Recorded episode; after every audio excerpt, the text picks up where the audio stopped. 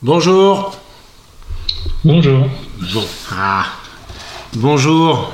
Euh, eh bien, bienvenue à la radio euh, Whip Up, euh, la radio qui euh, nous aide à comprendre euh, ce qui nous arrive tous euh, pendant le confinement et qui maintenant prend ses ailes et qui euh, débat de plein de sujets liés de près ou de loin à la motivation et au confinement. C'est la radio pour euh, comprendre et agir ensemble. Voilà, on est vendredi, euh, on est vendredi 17 avril, c'est le début du week-end. Et, euh, et ben voilà, on espère qu'on va rentrer tranquillement dans ce week-end de cette quatrième, cinquième ou sixième semaine de confinement. Nous ne savons plus. Euh, nous ne savons plus où nous en sommes. Alors, pour rentrer tranquillement, paisiblement, et avec un peu de recul dans ce week-end, avec Cédric, on a décidé de consacrer notre émission aux jeux vidéo. C'est la 72e, Nicolas, exactement, le temps passe vite. Et tout ça, tout ça. Alors voilà. Euh, donc euh, aujourd'hui, on va faire un focus jeux vidéo. Euh, on va creuser un peu ce sujet-là. Et alors, je, je- je dois avouer que je n'y connais rien du tout aux jeux vidéo. Déjà, la dernière fois, vous m'avez repris, j'ai dit les jeux électroniques. Donc, mea culpa, donc vous pouvez y aller, déchaînez-vous. Tout ça, tout ça, comme dirait Nicolas, trademark, tout ça, tout ça. Pour accueillir, pour parler, disserter, échanger, euh, eh ben, j'accueille Cédric. Salut Cédric. Salut. Cédric, euh, enfin, je t'accueille, euh, c'est toi et moi qui, qui, qui animons cette émission.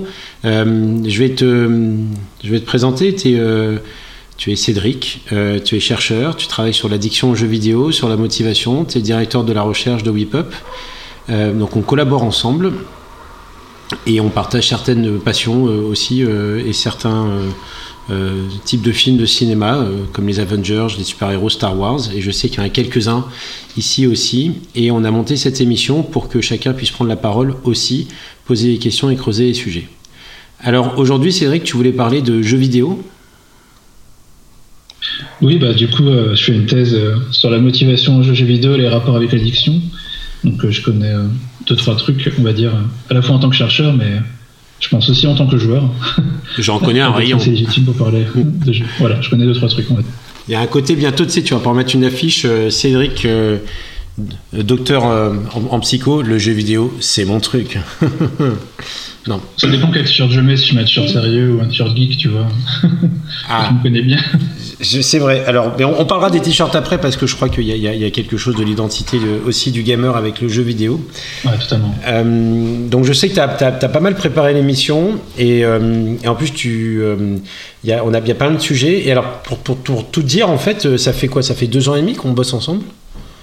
Ouais, à peu près. Ouais. On, je te demande souvent comment va la thèse. On parle beaucoup de la thèse, plutôt de la partie plutôt méthodo. Ouais, on peut dire ça comme ça. ça, ouais. ouais. Plutôt ta motivation dans la thèse. Mais je crois que ça va faire longtemps qu'on n'a pas passé euh, à peu près une heure à creuser euh, ton sujet euh, de thèse. Non, c'est vrai, bah, qui est vraiment basé sur la motivation, donc sur la théorie de l'autodétermination dont on parle souvent, donc euh, qui est une, une théorie euh, de la motivation qui est des années 80. Donc, euh, on en a souvent parlé dans cette émission, qui a été réactualisée en 2000 et aussi en 2017, qui s'intéresse à la qualité de la motivation. On, sait- on se- ne sait pas de savoir euh, si on est beaucoup motivé ou si on n'est pas motivé, mais plutôt quelle est la qualité de cette motivation, si on est bien motivé ou pas motivé. Et donc dans ma thèse, je vais introduire cette théorie de l'autodétermination. Euh, euh, par rapport aux jeux vidéo, mais à la fois par rapport à l'addiction, à savoir est-ce que cette addiction aux jeux vidéo existe? D'accord. Donc on va, euh, on, on- on vous a préparé une émission où, alors la musique c'est Cédric. Voilà. Alors j'ai vu qu'il y, en a certains qui avaient apprécié la musique, donc moi j'ai apprécié la musique, j'ai découvert une musique. Donc Cédric nous a préparé la DJCC, exactement, euh, nous a préparé la, la musique. Donc on va parler, euh, si ça vous va, euh, de ta thèse et de son ancrage. Et euh, qu'est-ce que tu creuses dans ta thèse? Et puis après on ouvrira sur, sur les jeux vidéo en, en- en général. En, juste en introduction, parce que c'est notre c'est la radio et c'est la beauté du, du truc. Euh, merci de nous écouter. Merci de nous faire des commentaires et tout ça et tout ça. Euh, merci à ceux qui interviennent euh, d'une manière ou d'une autre et à ceux qui, qui jouent le jeu. C'est vraiment top. Euh, ça nous donne envie. Donc euh, lundi, on fait une émission spéciale recrutement euh, avec une auditrice, Amandine, qui cherche un job en ce moment. Et autour de la table, on aura des gens de la galaxie de WePop. Vous savez, on est un centre de recherche et on a créé des outils pour comprendre la motivation des gens et aussi dans le recrutement. Et donc on s'intéressera au cas d'Amandine et on cherche aussi une autre personne qui serait d'accord pour intervenir et qui passerait les tests gratuitement de WePop et on pourrait l'aider à comprendre sa motivation ça, c'est pour lundi. Mercredi, on aura un spécial l'apprentissage. Euh, il y aura un dialogue vraiment super intéressant. Aurélia, qui était venue sur l'apprentissage et les enfants, reviendra mercredi, mais de manière générale sur l'apprentissage. Vendredi prochain, on verra sur quel thème cinéma, jeux électroniques, euh, musique. Moi, j'adorerais vous parler de Pink Floyd, mais il y a peut-être d'autres sujets que quelqu'un a envie d'explorer eh bien, feel free, euh, c'est plutôt open dans ces domaines-là. Lundi prochain, on revient avec euh, encore des problématiques euh, de, sur le recrutement, aider des gens ou des gens qui ont envie de se lancer des défis. C'est lundi open. Et mercredi 29, Fabien n'est pas encore arrivé, mais on est en train de monter une spéciale sexe et confinement, et non pas Sex and the City, puisque le City, bon, on la voit pas, on la voit de loin, on la voit pas. Donc ça vous donne comme ça un petit, un petit de, euh, de nos sujets à venir et merci de nous écouter. J'aimerais pour la dernière, j'en étais sûr, je, je l'attendais, j'attendais un commentaire sur la dernière. ce, sera, le nom forcément de la, de la soirée, confinement. Ça, ça, sera la, ouais, je viendrai pour la dernière. Non, je ne viendrai pas sur des jeux de mots. Non, n'y venons pas. Faut euh, Nicolas pour les jeux de mots, je pense. Voilà, Sex and the Confinement. Merci Nicolas. Euh, il y aura, je sais que je viens d'avoir la confirmation qu'Elodie, euh, qui est sociologue et qui dirige un site de vente en ligne de sex toys et qui fait qui travaille, dont le positionnement c'est la variation des plaisirs pour les adultes, viendra nous parler de son business et comment il a développé ou pas et ce qu'elle a perçu dans l'évolution des comportements depuis le confinement. Et nous cherchons aussi un psychologue euh, spécialiste des relations intimes euh, du couple pour venir échanger avec nous. Donc, euh, avis aux amateurs, aux amatrices. Et on cherche évidemment des témoignages. Anonyme ou pas? Anonyme, évidemment, ou pas. Alors, maintenant, venons-en venons au sujet du jour. Alors déjà, euh, les témoignages, je suis chaud. Merci. Bah oui. Et alors si tu veux, Massayam, si tu veux venir pour la dernière, je te laisse faire la playlist musicale. I'm too sexy for you. Yeah. Euh, voilà, euh, ça c'est dit. L'apprentissage sera intéressant aussi parce que apprentissage peut aussi dire apprentissage de nouvelles choses. voilà, dont on pourra disserter dans la celle d'après. Alors, Cédric, moi j'ai une première question puisque euh, on, va commencer par parler de ta thèse et ton ancrage. Quel est le sujet de ta thèse? Alors vraiment, euh, si, euh, si je dois dire le titre de ma thèse... Il y a deux questions dans cette question. Il y a deux questions. Ouais, c'est vrai. Mais tu vois que dans le titre, finalement, il y a le sujet aussi. C'est motivation à jouer aux jeux vidéo en ligne. Deux petits points, du plaisir à la dépendance. Et un sous-titre, apport de la théorie de l'autodétermination, comme je présentais en entrée. Donc vraiment cette idée que le jeu vidéo. C'est plutôt un loisir euh, qu'on aime faire. Euh, les psychologues s'y intéressent depuis les années 80, donc depuis un peu même, je dirais, l'essor des jeux vidéo euh, sur console de salon. J'ai vu une première étude 1984, tu vois, une première étude faite par des chercheurs qui s'intéressaient déjà à, ce plaisir qu'on pouvait dégager dans les jeux vidéo. C'est pourquoi il y a des gens qui jouent, qui aiment ça, alors que c'est des trucs un peu bizarres, quoi, ces jeux vidéo. Astéroïdes ou de Pong, pourquoi ces gens jouent à ça, pourquoi il y a de la compétition dans ces jeux-là des années 80. Et forcément, après, ça a évolué, hein, puisque dans les années 90-2000, notamment avec l'arrivée des jeux vidéo en ligne au début des années 2000, on a trouvé que les jeux vidéo, c'était, ça devenait dangereux. Que, que, les geeks, forcément, il y avait que les geeks qui jouaient aux jeux vidéo. Hein. C'était que des gens à lunettes, que des gens qui aimaient les maths et programmaient des calculettes. Il n'y avait que ces gens-là qui jouaient aux jeux vidéo à cette époque, pour les médias, hein, bien sûr. Donc, jamais porté de lunettes, je sais pas programmer une calculette, pourtant je, joue beaucoup. du coup, euh, euh, à cette époque, on se demandait, mais il y avait deux choses. Les jeux vidéo, ça rend violent forcément, euh, les massacres à Columbine aux États-Unis, c'est de la faute des jeux vidéo. On a retrouvé que le meurtrier avait une, PlayStation et jouait à Call of Duty. Euh, donc forcément, c'est à cause de ça qu'il a fait une tuerie. Et pas du tout à cause de la vente d'armes libres aux États-Unis, ça, ça n'a aucun rapport, bien sûr. Euh, et la deuxième chose à laquelle on s'intéressait beaucoup aux jeux vidéo, c'était l'addiction aux jeux vidéo. Ces jeux vidéo en ligne, tout le monde qui joue aux jeux vidéo en ligne, qui reste addict, qui joue autant de temps pour ça et qui a totalement leur vie, il y a forcément quelque chose d'addictogène là-dessus. Donc au début, on osait dire peut-être que c'était aussi fort que l'héroïne ou que, des drogues, on va dire, dures. Après, on s'est intéressé à l'addiction comportementale et finalement, c'est ouvert un champ euh, de la recherche. On peut être addict un peu à tout n'importe quoi. Hein. J'ai pu mettre dans un de mes derniers articles sur, euh, la motivation que les addictions comportementales, ça représentait euh, la pornographie, le bronzage. Alors j'ai mis bronzage et pornographie dans la, dans même ligne dans un article scientifique, ce qui était, j'étais assez fier de moi. Mais surtout, les jeux vidéo rentraient dans ces addictions comportementales. Et on a eu du coup une, inscription un peu tardive dans une reconnaissance un peu tardive au niveau mondial, un consensus assez tardif sur à savoir si cette violence existait, si cette addiction existait. Alors bien sûr, on s'est intéressé au côté positif du jeu vidéo, mais c'est vraiment les côtés négatifs qui ont ancré euh, euh, ces, études. Alors au niveau de la violence, bah, la réponse est non en fait. La plupart des études montrent que les jeux vidéo ne rendent pas violents. Et l'addiction, euh, bah, ça a changé il y a peu de temps, puisque il y a eu une introduction dans dans le DSM, c'était un peu la Bible des psychologues qui, référençait tous les, qui référence tous les troubles psycho. Et ça a été introduit en 2013 dans la dernière version, dans la section 3 du DSM, qui indique qu'il faut faire plus d'études. Ouais, la des psychologues aux US. ça, je précise quand même. T'as as bien raison de préciser, Gauthier aussi.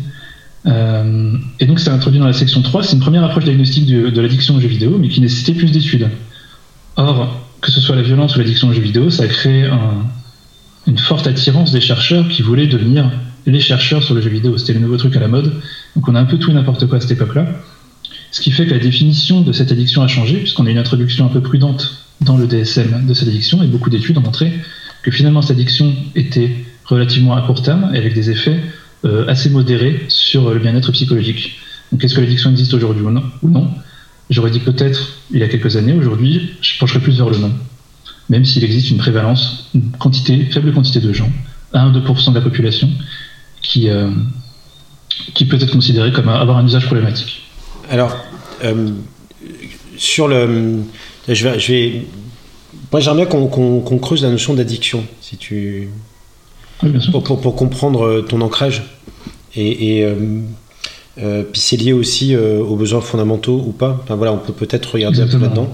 Euh, pour qu'on ouvre après. Alors, je te laisse le choix de creuser l'addiction et creuser aussi l'histoire des jeux vidéo. Et voilà, moi, les deux m'intéressent. L'évolution des jeux vidéo, de ce que tu as parlé 1984. ça tombe bien comme date.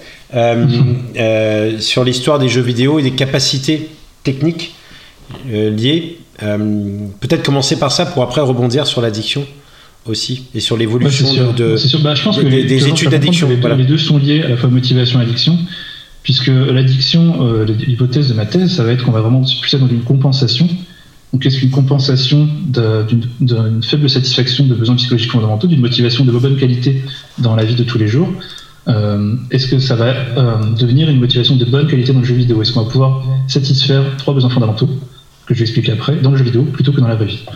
Donc ces trois besoins fondamentaux, c'est l'autonomie, se sentir à l'origine de ses actions, la compétence, sentir compétent dans ce que l'on fait, et l'affiliation, sentir connecté à son environnement. Donc ça, trois besoins fondamentaux qu'on cherche à avoir dans n'importe quel contexte. Et donc on imagine que des personnes qui, n'ont pas cette satisfaction de besoins fondamentaux dans la vie de tous les jours pourraient l'avoir dans le jeu vidéo, ce qui pourrait, alors ça, je suis encore dans la recherche, hein, initier ou maintenir ce qu'on pourrait appeler un usage problématique. Mais du coup, on n'est pas vraiment dans la définition de l'addiction comme tu l'entends, ah, d'ailleurs, cette définition d'addiction, qui sont, que ce soit selon le DSM, donc selon, euh, comme dit Gauthier, la Bible des psychologues aux USA ou selon l'OMS, l'Organisation mondiale de la santé, des définitions un peu différentes. En tout cas, on a euh, trois notions qui reviennent euh, dans, les deux. C'est le contrôle réduit sur le jeu, c'est-à-dire on a un manque de contrôle sur le fait de jouer, sur le fait d'arrêter de jouer. La priorité donnée au jeu par rapport à d'autres intérêts, tels que on peut imaginer, je sais pas, le, travail, ou des, autres relations, d'autres relations interpersonnelles et aussi la poursuite du jeu malgré euh, les conséquences négatives qui sont bien visibles par le joueur. Alors l'OMS, bien sûr, qui a dit euh, l'an dernier, non, ouais, c'est ça. Ouais, l'an dernier, donc, a introduit cette notion d'addiction, et il y a un mois qui a introduit la notion qu'il faut jouer aux jeux vidéo pour aller mieux pendant le confinement. Ah, c'est il y a deux ans, c'est ça. Donc c'était assez récent, mais c'est pour ça qu'il y a des vrais débats actuellement sur, sur l'addiction aux jeux vidéo. Donc pour revenir à ton autre question sur l'évolution des jeux vidéo, donc l'addiction, enfin du moins la définition de l'addiction ou la motivation à jouer, se sont cristallisés autour des jeux vidéo, en ligne notamment, grâce à l'essor d'Internet, puisque c'est là qu'on a vu euh, le plus de satisfaction possible des besoins fondamentaux, le plus de symptômes addictifs, et je mets tout ça euh, entre guillemets bien sûr. Comme WoW, ouais. Mais ça remonte même avant WoW, puisque les premiers jeux de rôle en ligne, c'était les MUD. Je sais pas si vous connaissez les MUD. C'est les multi-user dungeon. C'est un peu l'équivalent des jeux de rôle papier qu'on fait en lançant des dés, sauf que c'est par ordinateur. Et alors, il n'y a vraiment qu'un format texte. Il y a deux trois, deux, trois lignes pour montrer euh, les statistiques du personnage. Donc, c'est des, jeux vidéo très, très, très rudimentaires qui ont encore un petit succès parmi euh, une tranche euh, plus marginale de gamers, mais ce qui a amené par la suite aux jeux vidéo de rôle en ligne, massif, massivement multijoueurs en ligne, les fameux MMORPG, Massively Multiplayer Online Role Playing Game, appelés par certains journalistes il y a quelques années les MEPORG, pour te montrer. Les quoi un journaliste de France 2 qui avait dit ça. Il n'a pas compris. Ah oui, l'acronyme. Je sais pas, je pense que c'était assez, assez culte, ouais. ou les mêmes MMMMORPG. Et à l'époque, on, on, avait regardé ça parce qu'on rigolait par rapport à ça, alors que finalement, c'était euh, un des médias les plus utilisés. Aujourd'hui, les jeux vidéo, c'est la plus grosse industrie de loisirs au monde, hein. ça dépasse le cinéma. en Europe, il y a trois pays qui sont, qui sont assez actifs par rapport à ça la France, l'Allemagne et l'Angleterre. Donc c'est un énorme budget, c'est, euh, et je pense qu'avec le confinement, bah, tu vas vite voir la différence de business entre le jeu vidéo et le cinéma. Pour, euh, euh, non, non, non, sur, sur, les, sur, le, sur l'évolution, quelles sont les, les, grandes, les grandes évolutions des jeux vidéo? Bah, du coup, donc, il y avait ces modes qui étaient ces jeux vidéo en ligne, qui ont après évolué avec des, des, plus beaux graphismes, des plus, une plus belle interface, et je reviendrai après sur cette interface de jeu qui est très importante dans, dans, l'engagement, dans la motivation qu'on a à jouer. Et donc un des, grands premiers MMO qui a été le plus, qui a été le plus, euh, c'était ce journaliste-là de France, qui, qui officie encore d'ailleurs, euh, qui, est, qui, a été le plus joué en 2003-2004, qui a vraiment été, euh, qui n'était pas forcément le premier, c'était World of Warcraft. Donc ça venait d'une série de jeux très connue, Warcraft, qui s'est ouvert en ligne. Donc c'était un risque assez commercial à l'époque, hein, un risque commercial assez important. Et donc tout le monde s'est mis à jouer à WoW, et forcément les gens qui jouent à WoW c'était, euh, on revenait dans la définition du geek à lunettes euh, qui programme des calculettes, euh, qui a bien évolué aujourd'hui, je pense.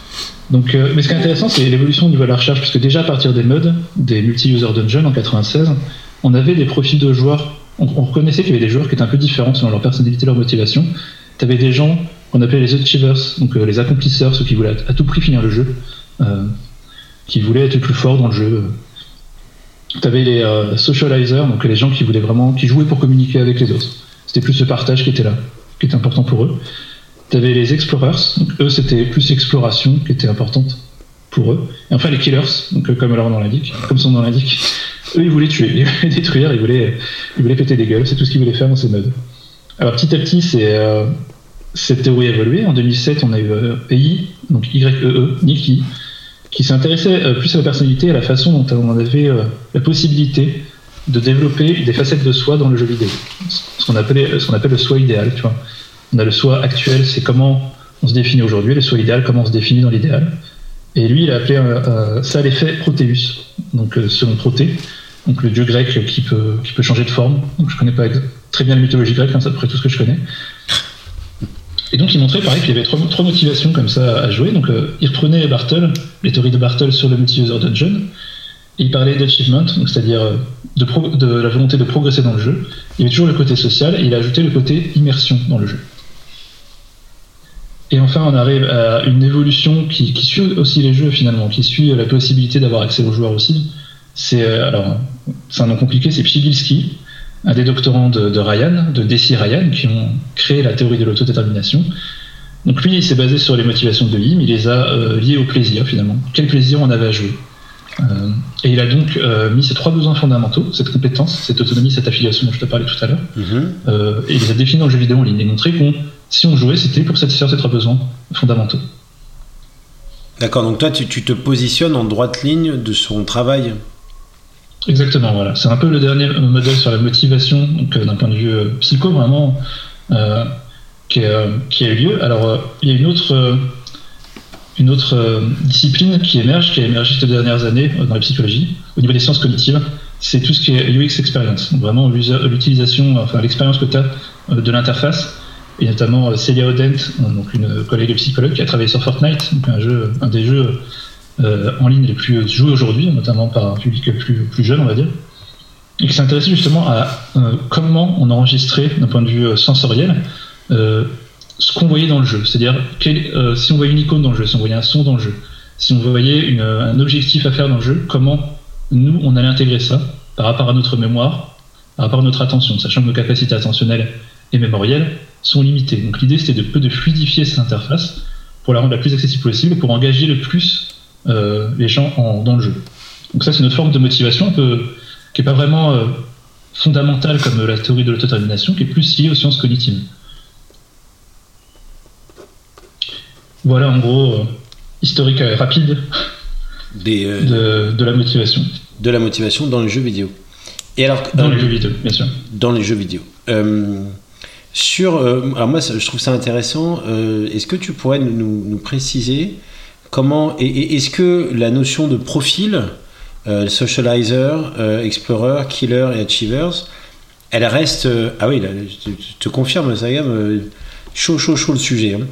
Est-ce que ces profils-là restent d'actualité dans l'étude des comportements des gamers dans le jeu vidéo ou, ou c'est plus d'actualité alors en fait, euh, la, théorie de Yi, qui s'est issue des, des modes de Bartle, date de 2007. Donc euh, euh, ça paraît pas si loin, mais c'est vrai qu'en psychologie, dans la thématique des jeux vidéo, c'est on commence à rentrer dans la préhistoire, ouais. si on veut dire. Pchibisky, c'est pareil, c'est 2010, donc ça commence à être un peu vieux aussi. Et c'est parce que Pchibisky montrait une différence fondamentale, c'est que les motivations de Yi, c'était se coffrer le jeu. C'est-à-dire, si tu joues à World of Warcraft, tu peux explorer, tu peux socialiser, mais c'est pas vraiment les besoins fondamentaux internes à la personne, tu vois. Ça prend pas en compte la recherche de ton plaisir personnel c'est ce que peut offrir le jeu.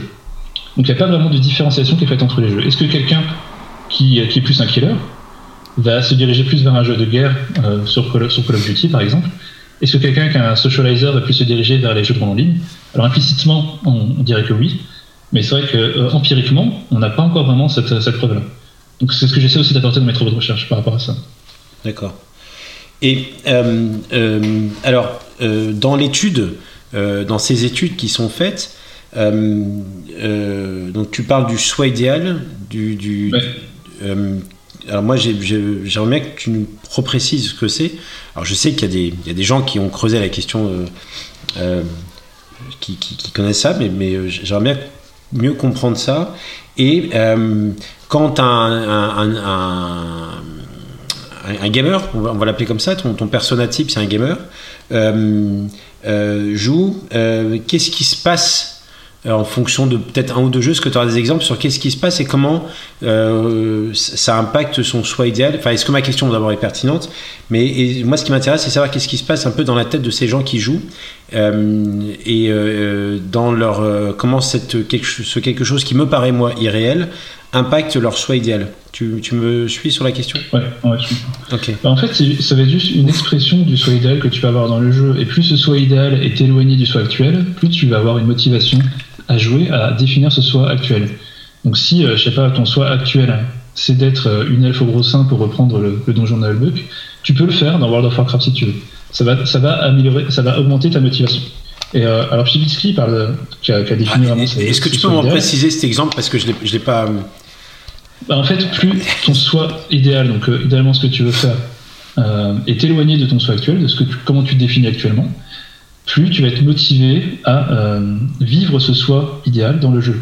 Tu vois bah oui, parce que c'est un, euh, un, un, tunnel, enfin, c'est un raccourci vers euh, une réalisation de ton choix. C'est ça. Donc, je prenais l'exemple du, donjon de Hellbuck, une vieille série que les. Mais je connais pas, en fait, je connais pas les. Alors, c'est une, série française de parodie de, de, de, fantasy, si tu préfères. D'accord. Ça, ça, prend. Ça prend en ligne. À l'époque, c'était de, pas de la radio, mais c'était du MP3. Hein. C'était euh, un peu. Bah, t'avais quoi T'avais. Non, c'était pas les Midi du Peuple, c'était le Pérus, tu vois, c'était un peu le même genre, quoi. Avec des voix un peu modifiées. Euh. Ah, tu sais, moi, Nicolas, mon adolescence, c'était euh, sous le soleil. Hein. Un peu comme les deux minutes du peuple. Ouais, mais j'ai, bon, je connais pas, mais d'accord. Donc il y a quelque chose un peu avec du second degré. Voilà, c'est ça, second degré, des voix modifiées, des, des, des, gros poncifs du Seigneur des Anneaux, de tous ces trucs-là, tu vois. Ouais, d'accord. Euh, et donc l'exemple que je donnais c'était parce qu'il y a un personnage c'est l'elfe au gros sein tu vois. Et donc je disais qu'en soi idéal tu peux de, si tu veux devenir une elfe au gros sein tu peux être une elfe au gros sein dans les jeux vidéo si tu veux. Si c'est ton soi idéal. Après je juge pas. Et c'est juste que tu auras une plus grande motivation si le soi idéal est, est éloigné de ton soi actuel. Ça veut dire que les elfes peuvent se faire refaire la poitrine. Alors dans certains jeux vidéo tu rigoles mais il y a, justement un mime par rapport à ça c'est que les, les armures des personnages féminins sont très, très raccourcis. Et justement, tu te demandes bah, comment ça protège vraiment, juste pour montrer les formes et forcément avoir un, impact commercial par rapport aux ventes. Quoi. Ouais, alors, vraiment par rapport au idéal pour le coup. Ouais, bah oui, non, non, mais, mais je trouve ça. non, parce que quand on passe devant, vous savez, les boutiques euh, j'imagine vous fréquentez ce genre de boutique et on devrait leur mettre un rideau rouge aussi, euh, mais bon, elles en ont pas. Mais les boutiques de geeks, euh, de jeux vidéo avec les World of Warcraft, tout ça, on voit des figurines. C'est vrai que c'est extrêmement genré, quand même, la représentation de la femme. je, fais un. Je, fais une, petite transgression par rapport au sujet, mais, mais c'est vachement genré quand même. Enfin, bah, c'est clair, bah, c'est-à-dire qu'à la base, on reste encore sur les, sur les vieux sur, les vieux, ah, trucs. Le, geek, c'est un mec, tu vois, qui, qui joue, euh, qui, est, socialement isolé, euh, qui aime les meufs euh, sexy et donc qui veut, qui veut jouer avec des meufs sexy dans le jeu vidéo. Alors aujourd'hui, la tendance, on n'est plus à, 80% d'hommes qui jouent et 20% de femmes qui jouent, on est à peu près moitié-moitié, à 55-45, je crois, selon les dernières stats, 55% d'hommes, 45% de femmes qui jouent. donc ouais, comme dit Nicolas, il y a vraiment un gros héritage machiste. Euh, dont on commence à se détacher. C'est-à-dire, euh, on, a des héroïnes fortes depuis 15 euh, ans, mais c'est pas. Et encore, les premières héroïnes fortes qu'on avait, c'était Lara Croft, qui était quand même, qui était quand même ultra sexualisée. Ah bon? Bah, pas, oh, oh, non, non, non, non, non, non, non, non. Et le fameux sein triangulaire, oui, parce que bon, à l'époque, il n'y avait pas la technologie. Et c'est marrant parce qu'aujourd'hui, Lara Croft, quand tu regardes les derniers jeux vidéo Tomb Raider, donc, donc Lara Croft, Lara Croft est beaucoup moins sexualisée. Elle n'a pas des seins triangulaires ou des euh, un bonnet F. Elle est devenue euh, plus, euh, je veux dire, dans, la norme. Et donc peut-être que c'est un signe aussi que ça évolue un petit peu, mais bon, on en a encore un peu moins, je pense. Ok. Mais on, reviendra là-dessus. Donc, le jeu me permet, moi, d'accéder à un soi idéal de manière plus rapide et plus fréquente, plus récurrente. C'est ça. C'est exactement ça. Puis aussi, tu as, une deuxième chose, c'est que tu vas chercher le plaisir dans le jeu. Donc euh, là, on est vraiment dans la motivation, tu vas chercher les expériences de flow. Donc le flow, on en a déjà, parlé aussi, c'est des recherches de compétences, d'immersion que tu vas avoir dans ton environnement. Donc euh, l'immersion de jouer avec un personnage que tu voudrais être, euh, des, moments de compétences que tu peux avoir dans le jeu, donc euh, selon la construction du jeu ou selon le fait que toi, en termes de changement d'idéal, de, changement de personnalité, tu puisses avoir dans le jeu des interactions avec l'environnement qui, qui vont te provoquer ce flow, ça va mener directement un plaisir, un bien-être psychologique euh, de, bonne qualité. D'accord, donc en fait, plus je vais me découvrir. alors, comment tu dis C'est même pas que plus rapide, c'est aussi être quelqu'un que l'on ne pourra jamais être. Voilà, alors, on, va, on va creuser cette, partie-là. C'est-à-dire que euh, plus je vais euh, euh, réussir à atteindre de la compétence, de l'aisance dans le jeu, j'imagine qu'il y a des niveaux, des trucs, des gains, enfin, il y en a, plus ça va me donner, je vais, ça va nourrir mon besoin de compétences, c'est bien ça, et je vais vouloir y retourner pour pour, pour, parce que ça, va me motiver à retourner, c'est bien ça? Oui, c'est ça, il y a pas d'interaction entre la motivation, euh, c'est-à-dire la satisfaction des besoins fondamentaux dans le jeu, à la fois l'autonomie, la compétence et l'affiliation, mais aussi euh, la caractéristique d'immersion qui est difficile à opérationnaliser dans le jeu, mais qui peut se traduire par euh, l'avatar, donc cet effet Proteus, le fait de devenir proté dans le jeu, de changer de forme comme on le veut, et donc d'atteindre des facettes de soi idéales. Par exemple, si je te donne un exemple, les personnages féminins dans les jeux vidéo sont souvent des personnages, ça peut être des grosses guerrières, tu vois c'est plutôt des personnages en retrait. C'est le stéréotype. Hein. Plutôt des gens qui vont euh, aider l'équipe, qui vont soigner l'équipe, qui sont plutôt fragiles. Donc tu peux expérimenter des, des, facettes de la personnalité de toi par rapport à ces stéréotypes. Donc je dis pas que forcément jouer des, des femmes euh, qui euh, fragiles dans les jeux vidéo, c'est pas ça. C'est juste que s'il y a un trait de personnalité, des stéréotypes qu'on propose dans les jeux qui te correspondent, tu peux aller incarner de ce trait-là. Mais on, arrive à. Après, je, je, je, sais, je parle d'où je parle je parle de quelqu'un qui n'a jamais réussi à entrer dans un jeu. Donc c'est difficile, mais euh, euh, c'est. Euh, moi, j'ai jamais été très à l'aise à prendre euh, un avatar, à, prendre contrôle de, ou, à me laisser contrôler, enfin je sais pas comment dire, euh, du truc. Euh, et, je sais pas, c'est pas moi, il y a quelque chose, c'est pas un prolongement de moi, c'est pas un robot chirurgical et je pilote avec mes doigts, c'est euh, c'est une autre représentation de moi, c'est une autre représentation de mes compétences. Alors après, t'as pas, pas uniquement l'aspect besoins fondamentaux, tu as aussi l'aspect quand même histoire tout simplement. C'est-à-dire le jeu vidéo a aujourd'hui euh, des scénarios très très poussés Là, en ce moment, par exemple, je joue un jeu, avait la musique au début qui s'appelle Persona 5, tu as quand même un super scénario avec des, grands rebondissements qui, qui, dépassent, selon moi, beaucoup d'histoires que tu peux voir dans le cinéma ou dans le livre, ou qui sont équivalents, du moins. Donc tu as aussi le plaisir de jouer un jeu vidéo pour l'histoire que, pour l'histoire que tu veux suivre, tout simplement. Alors sauf que bah, le film dure deux heures, un livre tu vas mettre 4 heures à lire, un jeu vidéo ça peut mettre 100 heures à faire, c'est un peu plus long. Mais pour revenir à ce que tu disais, il y a aussi un aspect que Psybisky a développé, c'est la notion de contrôle du jeu, et qui est lié finalement à l'aspect addiction et motivation dont, je parlais au début. C'est que euh, tu as envie d'être en, contrôle de ton personnage aussi. Donc c'est pour ça que la, la jouabilité, la façon de jouer est importante dans les jeux vidéo. Il faut que le jeu soit facile à jouer et que tu sentes en contrôle. C'est une forme de, de, motivation à la maîtrise, si tu veux, euh, du jeu. Donc peut-être, alors ça, je fais une hypothèse, que dans l'avatar, maîtriser son avatar, à la fois d'un point de vue euh, visuel, de voir que tu as un personnage qui te plaît, euh, soit d'un point de vue, je sais pas, plaisir de jouer, c'est une forme de motivation aussi. Oui, donc. dans, tes, dans Tekken 3, alors, je vois que tu citais Ken 3. Peut-être que le personnage que tu préférais, il y avait quelque chose que tu aimais bien dans ce personnage, dans la façon de le contrôler, dans la façon. Euh, euh je sais pas. dans la façon dont. C'est une caractéristique que tu, que tu appréciais dans ce personnage. Euh, bah, je, viens de le, loader, euh, j'ai trouvé Yoshimitsu. Je, le trouvais très très loin de moi. après, j'ai dû jouer, je sais pas, 20 fois hein, Taken 3. Mais je, je, le trouvais euh, je, trouve méchant, je le trouve dur, mais peut-être peut-être que euh, dans le fond, mon choix idéal, c'est d'être Yoshimitsu. Euh, allez-y, vous pouvez vous lâcher. Gauthier, j'attends tes commentaires.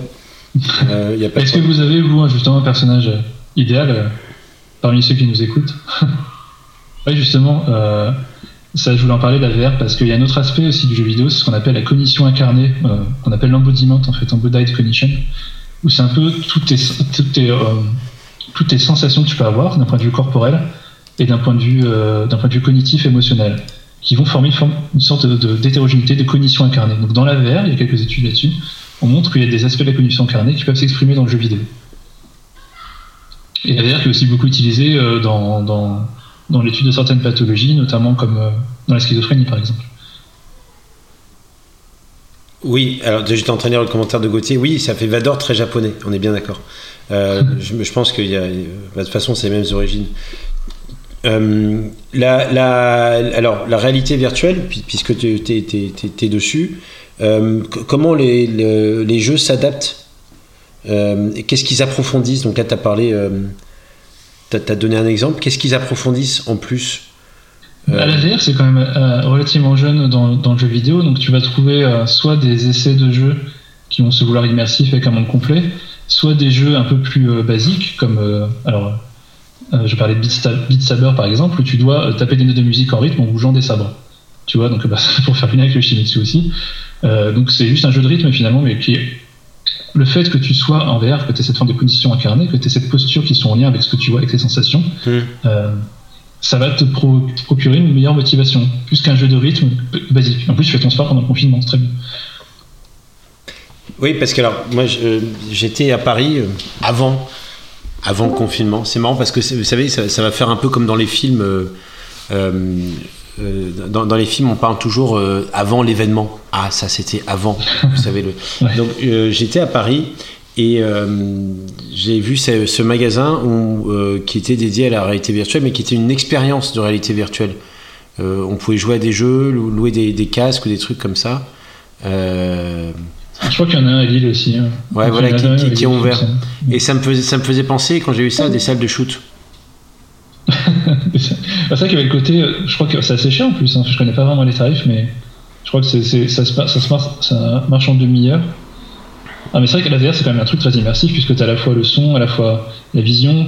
Euh, enfin, c'est, t'es vite dedans. Hein. Je sais pas si t'as déjà essayé. Non, mais c'est ce que tu appelles la cognition incarnée. Pour moi, oui, après, c'est vraiment une hypothèse. C'est. c'est euh, en ce qui s'est passé au niveau du développement, c'est que bah voilà ce que, j'allais dire, ce que j'allais dire, comme dit Gauthier, c'est que tout le monde s'est jeté sur la VR en disant c'est le futur, c'est le futur. Puis aujourd'hui, bah j'ai pas forcément l'impression que c'est le futur. Tu vois, c'est c'est une activité en plus, c'est un truc fun. Après, euh, je vois pas si tu peux jouer tout le temps ça, sachant qu'il peut y avoir en plus des symptômes un peu nauséeux, des symptômes de la tête qui tourne. Donc là, t'es loin du plaisir, du bien-être psychologique euh, de qualité, quoi. Alors Nicolas, je, te réponds, tu as raison, c'est un gros jugement de ma part sur le, le, côté immersif et s'abandonner à un jeu, à quelque chose qui me paraît très virtuel. Moi j'ai beaucoup de mal avec le virtuel. donc c'est un gros jugement de ma part, tu as raison. Est-ce que les bars sont des chats de shoot pour alcooliques Oui, aussi ça peut l'être. C'est juste que la mise en ambiance dans un bar, la musique, le truc, tout ça, euh, fait, on, peut, pourra en parler après. Mais euh, ouais, euh, ne fait pas forcément penser à ça, alors que ça en est aussi. Tu as raison. Alors je pense qu'il y a quand même un critère de temps, tu vois, quand tu, veux, quand tu vas jouer un jeu de rôle en ligne, où tu as toujours des choses à, faire, des choses que tu veux faire, mais des choses à faire aussi, c'est un peu le je veux versus le je dois, tu vois. Tu vas jouer longtemps, tu veux passer beaucoup de temps dessus, beaucoup de journées immergées sur ton jeu. La VR, je pense pas que tu vas jouer 10 heures d'affilée à un jeu VR. Quoi. Enfin, je sais pas, moi j'aurais du mal à jouer 10 heures d'affilée comme ça, un jeu VR, je pense.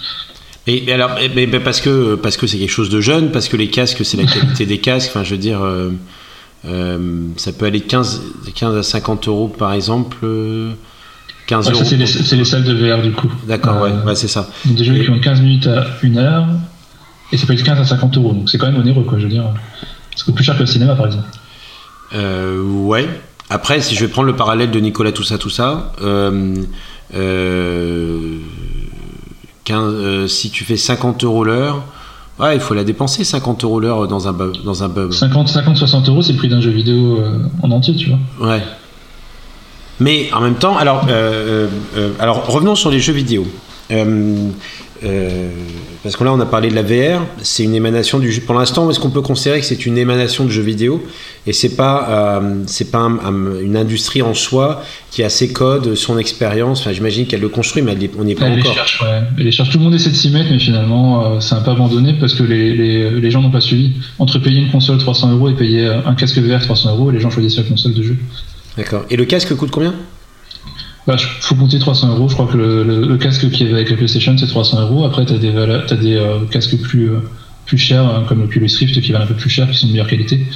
Mais bon, faut quand même euh, lâcher un autre billet. Quoi. Ouais. Pour peut-être faire que du jeu occasionnel, tu vois. En plus. Alors moi, moi j'aimerais qu'on revienne, si tu, de, tout ce que tu as, tu, tu as parlé, sur la notion d'addiction. Tu as, as, donné trois critères. Il y a le contrôle réduit, priorité au jeu pour ouais, c'est les critères de l'EMS. Donc, c'est vrai qu'il y a les critères aussi de, du DSM, où il y en a neuf, euh, mais c'est les trois critères en commun qu'on a dans les deux, c'est les trois que j'ai cités. Donc, le contrôle, euh, la priorité donnée au jeu en abandonnant d'autres intérêts, et la poursuite du jeu, euh, malgré les conséquences négatives visibles. D'accord, donc en fait, c'est une forme de déséquilibre dans le comportement qu'on peut observer. C'est exactement ça, oui. Tu peux à la fois, je parle même plus de compensation, j'aime bien la définition de compensation, une compensation peut-être émotionnelle, une compensation de besoins fondamentaux, une compensation comportemental euh, peut-être aussi, hein, parce qu'il y a quand même un manque de contrôle. Euh, on peut peut-être retrouver dans d'autres sphères de la vie. Euh, voilà.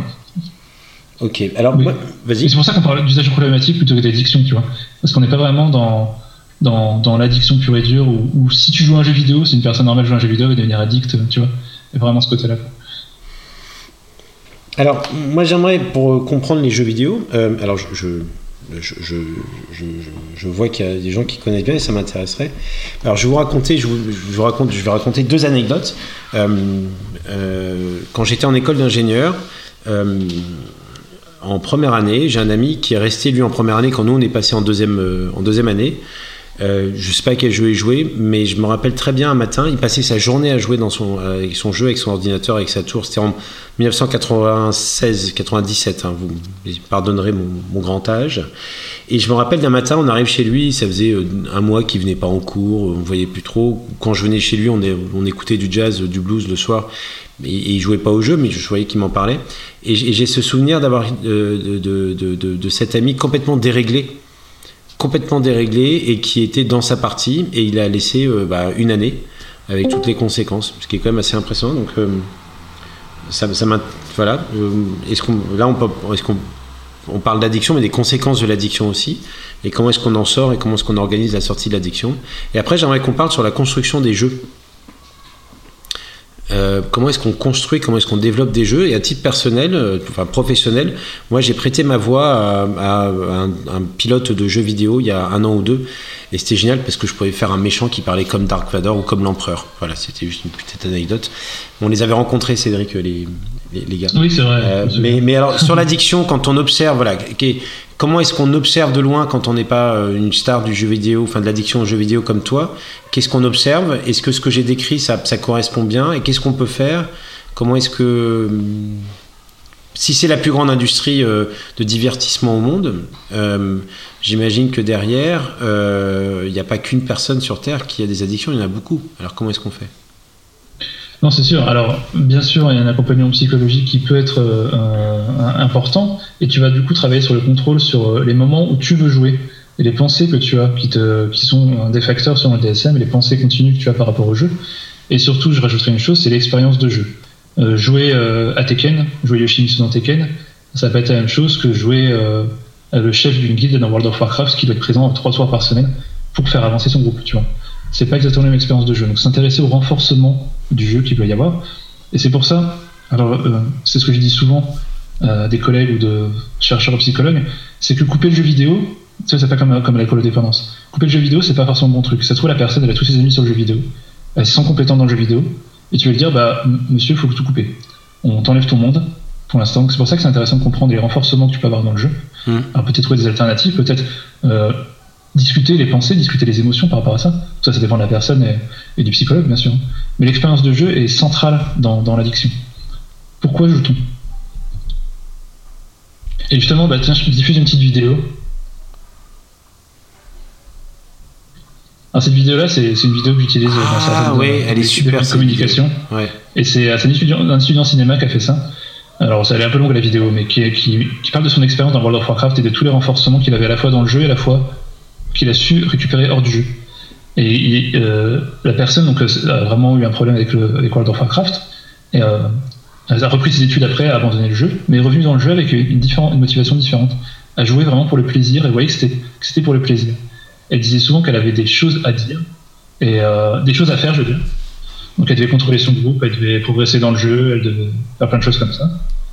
Et après, il a voulu faire ces choses-là. Tu vois, il n'était plus dans le jeu de. Et donc là, on voit vraiment l'expérience du jeu qui était totalement différente avant et après. Oui, parce que le, le, jeu doigt, il est central quand on voit quelqu'un qui est dans ce comportement. alors, je sais qu'il ne faut pas dire addictif, mais je, euh, euh, mais c'est vrai. tu peux dire, on a, on a compris la, on comprend la différence. Mais le, le, ce, ce, parler d'addiction, c'est pas, pas un gros mot non plus. Ouais, voilà, ce, ce côté tourné vers. Euh, j'ai besoin d'y aller, je dois y aller. j'ai, il faut que on entend un écho chez Douglas quand tu parles, Cédric. Ah, ok, je vais reculer mon micro. C'est mieux comme ça Vas-y, parle, Cédric. Ouais, c'est bon. Je crois que c'est bon. Euh, donc, euh, on verra quand il reparlera. Ok. Euh, quand, quand on a une personne, donc, si je résume, qui est dans le jeu doigt, d'abord, un, on ne peut pas juger quelqu'un qui joue beaucoup aux jeux électroniques si euh, c'est aux jeux vidéo, pardon, euh, si elle est dans le plaisir. C'est-à-dire que le plaisir n'est pas une, forme d'addiction. Non, bah, c'est difficile d'être addict au plaisir, c'est quand même quelque chose d'assez naturel. Tu vois, on voit dans la théorie de l'autodétermination, euh, on cherche à satisfaire ses besoins fondamentaux pour atteindre un bien-être psychologique. Pour, on fait une activité pour, de façon intrinsèque, de façon. Alors, on peut me parler d'autotélisme, c'est vraiment les personnes autotéliques, c'est les personnes qui vont faire les activités pour le plaisir qu'elles procurent donc ils vont s'affranchir des choses un peu imposées, tu vois. Mhm. Et, euh, et, le plaisir, c'est quelque chose d'assez naturel, donc naturel. Donc une personne qui joue un jeu vidéo, c'est une forme, ça reste une forme de loisir, tu vois. Si une personne veut, faire un marathon, bah, pourquoi pas, elle va s'entraîner, elle va, elle va s'imposer quelque chose, quelques petits entraînements, des choses comme ça, pour faire ce marathon et avoir un plaisir à faire du marathon. Dans le jeu vidéo, tu peux avoir ce côté-là. Le problème, c'est que ça peut dépasser certaines limites, tu vois. C'est-à-dire quelqu'un qui est présent euh, tous les jours euh, pour animer son groupe. Alors, tu développes des compétences sociales que tu peux transmettre dans la vie de tous les jours aussi, mais qui va être là pour pouvoir avancer dans le jeu. Alors finalement, tu peux demander, bah, toi, d'un avis externe, à quoi ça sert Parce que la personne a, ses renforcements uniquement dans le jeu, peut-être, tu vois. Oui, oui, oui. Donc finalement, c'est un, jeu jeu qui est dissimulé comme un jeu doigt. Tu vois ce que je veux dire? Complètement. Je, je, pense avoir du contrôle dessus. Oui, ou c'est là où je. Pour, est-ce qu'on peut faire le lien avec le choix idéal? C'est-à-dire que mon choix idéal il devient incarné et euh, c'est quand même vachement plus sympa d'être dans mon choix idéal euh, bah, c'est sûr, c'est, je, suis, je, suis, dans un monde. Attends, il y a de l'écho là. Ouais, c'est même. Je suis dans un monde où, euh, où je suis fort, où tout le monde me respecte, où je suis le meilleur, où j'ai plein de potes qui, sous mes ordres, euh, tu vois. Il y a un peu un petit écho. Ah oui, c'est mon, en fait, c'est mon micro qui est, qui est trop. Euh, trop puissant. Ouais, donc. Euh... Pas de casque Non, bah écoute, on a investi dans des, dans des micros, mais je crois que j'ai investi dans des micros qui ah, sont. J'ai mis le casque aussi quand même. euh, qui sont trop fins. Bah, je peux pas mettre le casque parce que sinon je peux pas enregistrer. Ah oui. Voilà, désolé. Euh, désolé pour ça. Euh, on va faire un, on va essayer de faire un effort. Vas-y. je te posais la question du choix idéal. Ok, bah, je veux dire, si son choix idéal. Attends, je baisse un peu ton son parce que. Ouais. Si c'est là où tu te sens mieux d'avoir euh, finalement d'être le plus fort, t'as toujours rêvé d'être le plus fort, euh, d'être un super guerrier, respecter les autres. Oui, ça peut être un choix idéal. Après, est-ce que c'est un, un choix pertinent à suivre coup, ça je sais pas pouvoir en termes de conséquences sur la tous les jours. Et alors, comment vous, psy, vous travaillez ces notions d'addiction, de, soi idéal? Comment vous, euh, quand vous, essayez de comprendre de, où en sont les gamers, euh, quel niveau d'addiction, quel niveau de satisfaction, comment vous articulez tous ces concepts-là pour aider la personne, pour comprendre? Alors, tous les psychologues n'ont pas une grande connaissance de, forcément des évolutions dans World of Warcraft. Si un jour arrive, euh, je suis chef d'une guide, je fais des raids de trois fois par semaine, euh, parce que je dois avoir euh, la meilleure arme du jeu, parce que je dois monter à ma puissance prodigieuse ou un truc comme ça. Euh, je pense que le psy risque d'être un peu perdu. Hein, je pense à tomber sur un psy gamer, mais il n'y a pas que des psy gamers. Je pense qu'il y a plus de psy gamers. Donc, comme je te disais, alors on va pas changer la personnalité d'entrée de, quelqu'un. Je pense que c'est quand même assez compliqué pour un psy de changer de rendez-vous la personnalité de quelqu'un, ou alors il y a vraiment de super pouvoirs. Et euh, c'est pas le but finalement de changer sa personnalité, c'est que si les personnes se sont adaptées dans l'environnement du jeu vidéo, c'est de comprendre comment de lui faire comprendre quelles conséquences il y a sur la vie de tous les jours, de lui faire rendre compte de ça, de travailler plutôt sur ses pensées, émotions et conditions plutôt que sur sa personnalité et sur sa vision du soi idéal. Donc, euh, euh, ça veut dire qu'on va pas forcément questionner le gamer pour comprendre où est-ce qu'il en est sur son soi idéal. On va pas l'interroger là-dessus, on va plutôt l'interroger dans son rapport qu'il entretient avec le jeu et comment. C'est ça. Est-ce qu'il y, y, a une forme de, euh, de déséquilibre de satisfaction de ses besoins fondamentaux je suis plus dans ce côté-là. Suis plus dans ce côté-là, oui, de voir plutôt son expérience de jeu, dans la façon dont il traite l'information, euh, plutôt que d'un changement, d'une restructuration cognitive euh, euh, totale. Alors, je, je, vais, je vais essayer de, de régler la sensibilité du micro. ouais, je suis d'accord, merci. mais je ne sais pas où régler ma sensibilité du micro. Je crois que c'est. Euh, attends. Je suis désolé pour ce petit. Euh, c'est en bas à gauche dans paramètres utilisateur, tu peux régler l'activation de la voix. T'as le petit trou. petit rouage. Ouais, ouais, ouais. Alors. Et dans voix et vidéo, tu peux régler la sensibilité de la voix, je crois. Alors, volume d'entrée.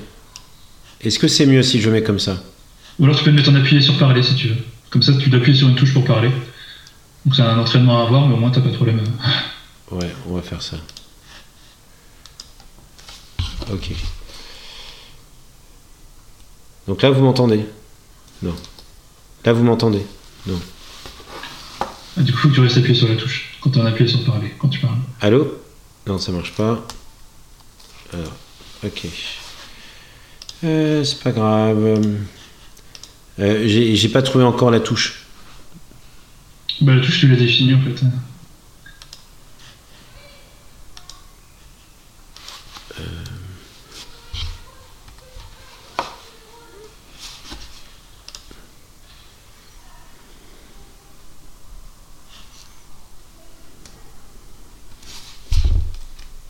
Vous m'entendez?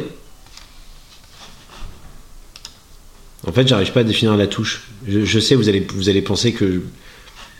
Alors, par contre, pour, utiliser l'appui sur parler, il faut utiliser euh, l'application et non la version web. Alors là, je suis sur l'application, mais on va y arriver. Euh, Ouais, ah, on, peut faire une émission sur le euh, Discord. Je suis ouais, vraiment désolé. Ouais, ça va d'aller. C'est mieux, c'est mieux si je mets comme ça. Attendez. Ouais. Je pense que c'est mieux. Et puis déco. C'est la sensibilité micro. Bon, je suis désolé pour cette pour cet arrêt, euh, mais euh, on est reparti. Alors, euh, on posait la question du euh, le choix idéal, le travail que font les, les, les psychologues face à l'addiction. Est-ce qu'il y a d'autres méthodes? Il y a d'autres approches? par exemple, le choix idéal, il y a d'autres approches dont travailler dans. Par exemple, alors je sais. est-ce que tu es là, Gauthier? Je ne suis pas sûr que tu sois encore là. Les psychanalystes, est-ce qu'ils travaillent ça Ils vont travailler ça différemment? Est-ce qu'ils vont ou pas? Bah, Disons, en tout, cas, je préconise pas de débrancher le PC et de le jeter, quoi. Tu vois, c'est pas l'idéal pour nous. Alors après, euh, pour ce qui est spécifique des enfants et des ados, je dirais que l'accompagnement parental dans les jeux vidéo euh, est important. Il y a 80% des joueurs qui jouent avec leurs enfants, euh, mais t'en as que la moitié qui jouent, enfin, dont les enfants jouent, et t'en as que la moitié parmi ces joueurs qui accompagnent leurs enfants dans le jeu, tu vois. Donc le, le truc, c'est pas d'arrêter, c'est pas de limiter, c'est de réorienter. C'est plutôt ça, oui. Et ça va se faire naturellement au final. Si, si une personne euh, satisfait ses besoins fondamentaux d'une autre façon, tu vois, si c'est vraiment ça l'hypothèse. Si euh, ce qu'elle voulait c'était être un chef et qu'elle devient, je sais pas, manager d'un truc, euh, enfin, je, caricature un petit peu, ça va, ça va se limiter tout seul, tu vois. Alors après, forcément, il n'y a pas de solution miracle euh, dans un traitement, il faut voir euh, l'entièreté de la personne que tu as en face de toi, euh, son expérience de vie. Il n'y a pas de recette miracle, tu vois. Mais partir de l'expérience de jeu, je pense que c'est important. Et sachant que avec l'addiction aux jeux vidéo, il peut y avoir pas mal de comorbidités, c'est-à-dire d'autres problématiques d'addiction. On a vu qu'il y avait l'addiction au tabac, au café par exemple, une grosse consommation de café, parfois d'alcool, qui est liée à l'usage problématique du jeu vidéo. Donc, il faut voir ça aussi. Drôle de monde, drôle de monde. Alors, euh, euh, euh moi, je, je, vais, je, je, prends un kiff malgré le micro parce que c'est un vrai plaisir de t'écouter parler et de t'écouter dérouler ta connaissance et l'organisation de ta connaissance. Vraiment, c'est un vrai plaisir. Euh, J'espère que je sais que tu as des amis qui t'écoutent, mais euh, c'est toujours précis et c'est très très bien organisé. Merci beaucoup. Merci pour ce que tu apportes. Comme quoi une longue thèse, ça sert, tu vois. Comme quoi une longue thèse, ça sert, effectivement. Euh, euh, alors, euh, Fortiche, ouais, je suis d'accord. Fortiche, le docteur Cédric. tout ça, tout ça est en train d'écrire. Ah ben ça fait. Ah ouais, j'avais pas vu que tu avais changé ton nom. Ouais. 4 ans, 4 ans, t'es gentil. Ça, ça. alors, il y a un point dont. Alors, il y a plein de choses dont on n'a pas parlé, parce qu'on va pas euh, il y, a des choses moi qui m'intéressent sur euh, euh, alors je, je vous laisse sujet non, pas Yoshimitsu j'ai bien compris que je me projetais dans un Dark pourquoi pas il y a les films comment c'est comment le, l'industrie du gaming a influencé ou pas ou est influencée par les films moi je trouve ça intéressant la notion de gamification l'introduction de la gamification euh, dans, notre vie en général et, et, et, le, espèce de d'attrait euh, qui paraît des fois un peu flippant pour la gamification. Ah, t'as vu, c'est la gamification, c'est sympa, c'est un peu jeu, tout ça. Est-ce que c'est moi, moi, ça me voilà, ça me, questionne. Euh, et puis l'expérience. Et je, je, revenais un peu tout à l'heure, c'est qu'est-ce qu'il faut pour faire un jeu et qu'est-ce qu'on utilise comme connaissance, comme savoir pour avoir la meilleure expérience? Alors ça, bah, je t'avais parlé de, justement de Sally Odent ah, qui expérience, c'est parti. Tout ça, tout ça, c'est parti. Ouais. On va parler de l'expérience pour aller après dans les films. Je vous propose qu'on parle de l'expérience pour qu'on et qu'on parle d'interface euh, parce qu'on n'a pas parlé ça encore. Pour ensuite... Bah, j'ai parlé de Sally Odent tout à l'heure, qui, ah qui, travaillait sur les user experience justement par rapport à ça et qui, euh, qui s'intéressait à ce qu'elle appelle des heuristiques d'utilisation. Donc l'heuristique, c'est le côté euh, raccourci le côté le plus rapide possible, le plus économique au niveau de la conscience, au niveau de la mémoire et de l'attention, mais en termes d'utilisation. C'est-à-dire, euh, quand tu vas jouer à Fortnite, par exemple, dès que tu vas être en interaction avec un objet ou avec une personne, tu vas avoir la touche qui va s'appuyer, qui va, s'afficher. Alors pourtant que les, gens, t'as beau, beau jouer 2000 heures de jeu, c'est juste que la mémoire, vu qu'elle est limitée, rien que tu prends une demi-seconde pour te rappeler la touche que tu ou le truc, tu vois, ça va limiter ton expérience de jeu. Donc tout est pensé. Alors bien sûr, ça c'est adaptable à d'autres jeux. Hein. Tout est pensé pour que ce soit le plus souple possible, le plus fluide possible, que ton expérience de jeu soit la plus euh, heuristique possible. Donc les interfaces sont pensées comme ça. Et aujourd'hui, les jeux vidéo ont changé. C'est-à-dire avant, euh, tu avais un jeu vidéo, tu avais juste le, high score, le score à battre, tu vois, c'était un peu ça.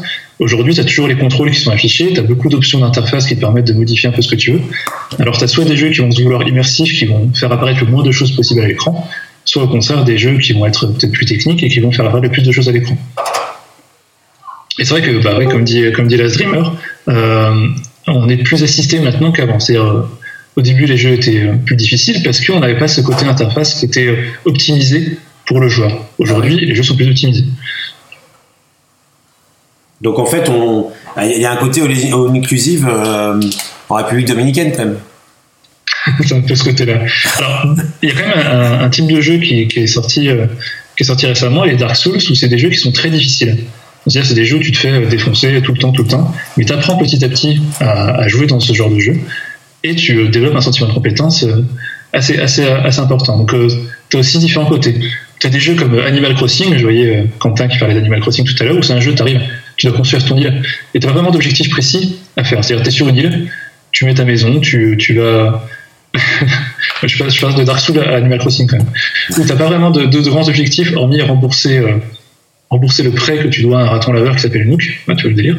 Mais c'est un des jeux les plus vendus sur Switch actuellement et c'est un énorme succès pendant le confinement. Il y a beaucoup de développeurs de jeux qui ont d'ailleurs repoussé leur sortie de jeu parce qu'Animal Crossing sortait. Parce que c'est un jeu où tu peux faire un peu ce que tu veux. Tu as un sentiment d'autonomie qui est très fort, un sentiment d'affiliation très fort aussi, puisque tu peux visiter les îles des autres et les autres peuvent venir visiter tes îles. Donc tu vois, deux jeux complètement différents avec des interfaces complètement différentes qui, qui vont satisfaire des besoins fondamentaux. Et il y a eu des rassemblements de gilets jaunes sur Animal Crossing. Ouais. ça, ça, se matérialise, enfin, ça, se, ça s'exprime comment ça? Les gilets jaunes, en fait, tu as des petits personnages. Alors, je, je pense qu'on peut trouver des images. Mais as des petits, tu peux changer euh, ton avatar, donc tu peux mettre ton avatar en gilet jaune et tu peux mettre des dessins dans le truc euh, que tu fais en pixel art. Et donc tu mets une image de Macron avec une croix barrée, puis euh, les personnages habillés en gilet jaune, et voilà. Attends, je regarde ah, tout ça. Macron poubelle. ça, c'est Animal Crossing, tu vois.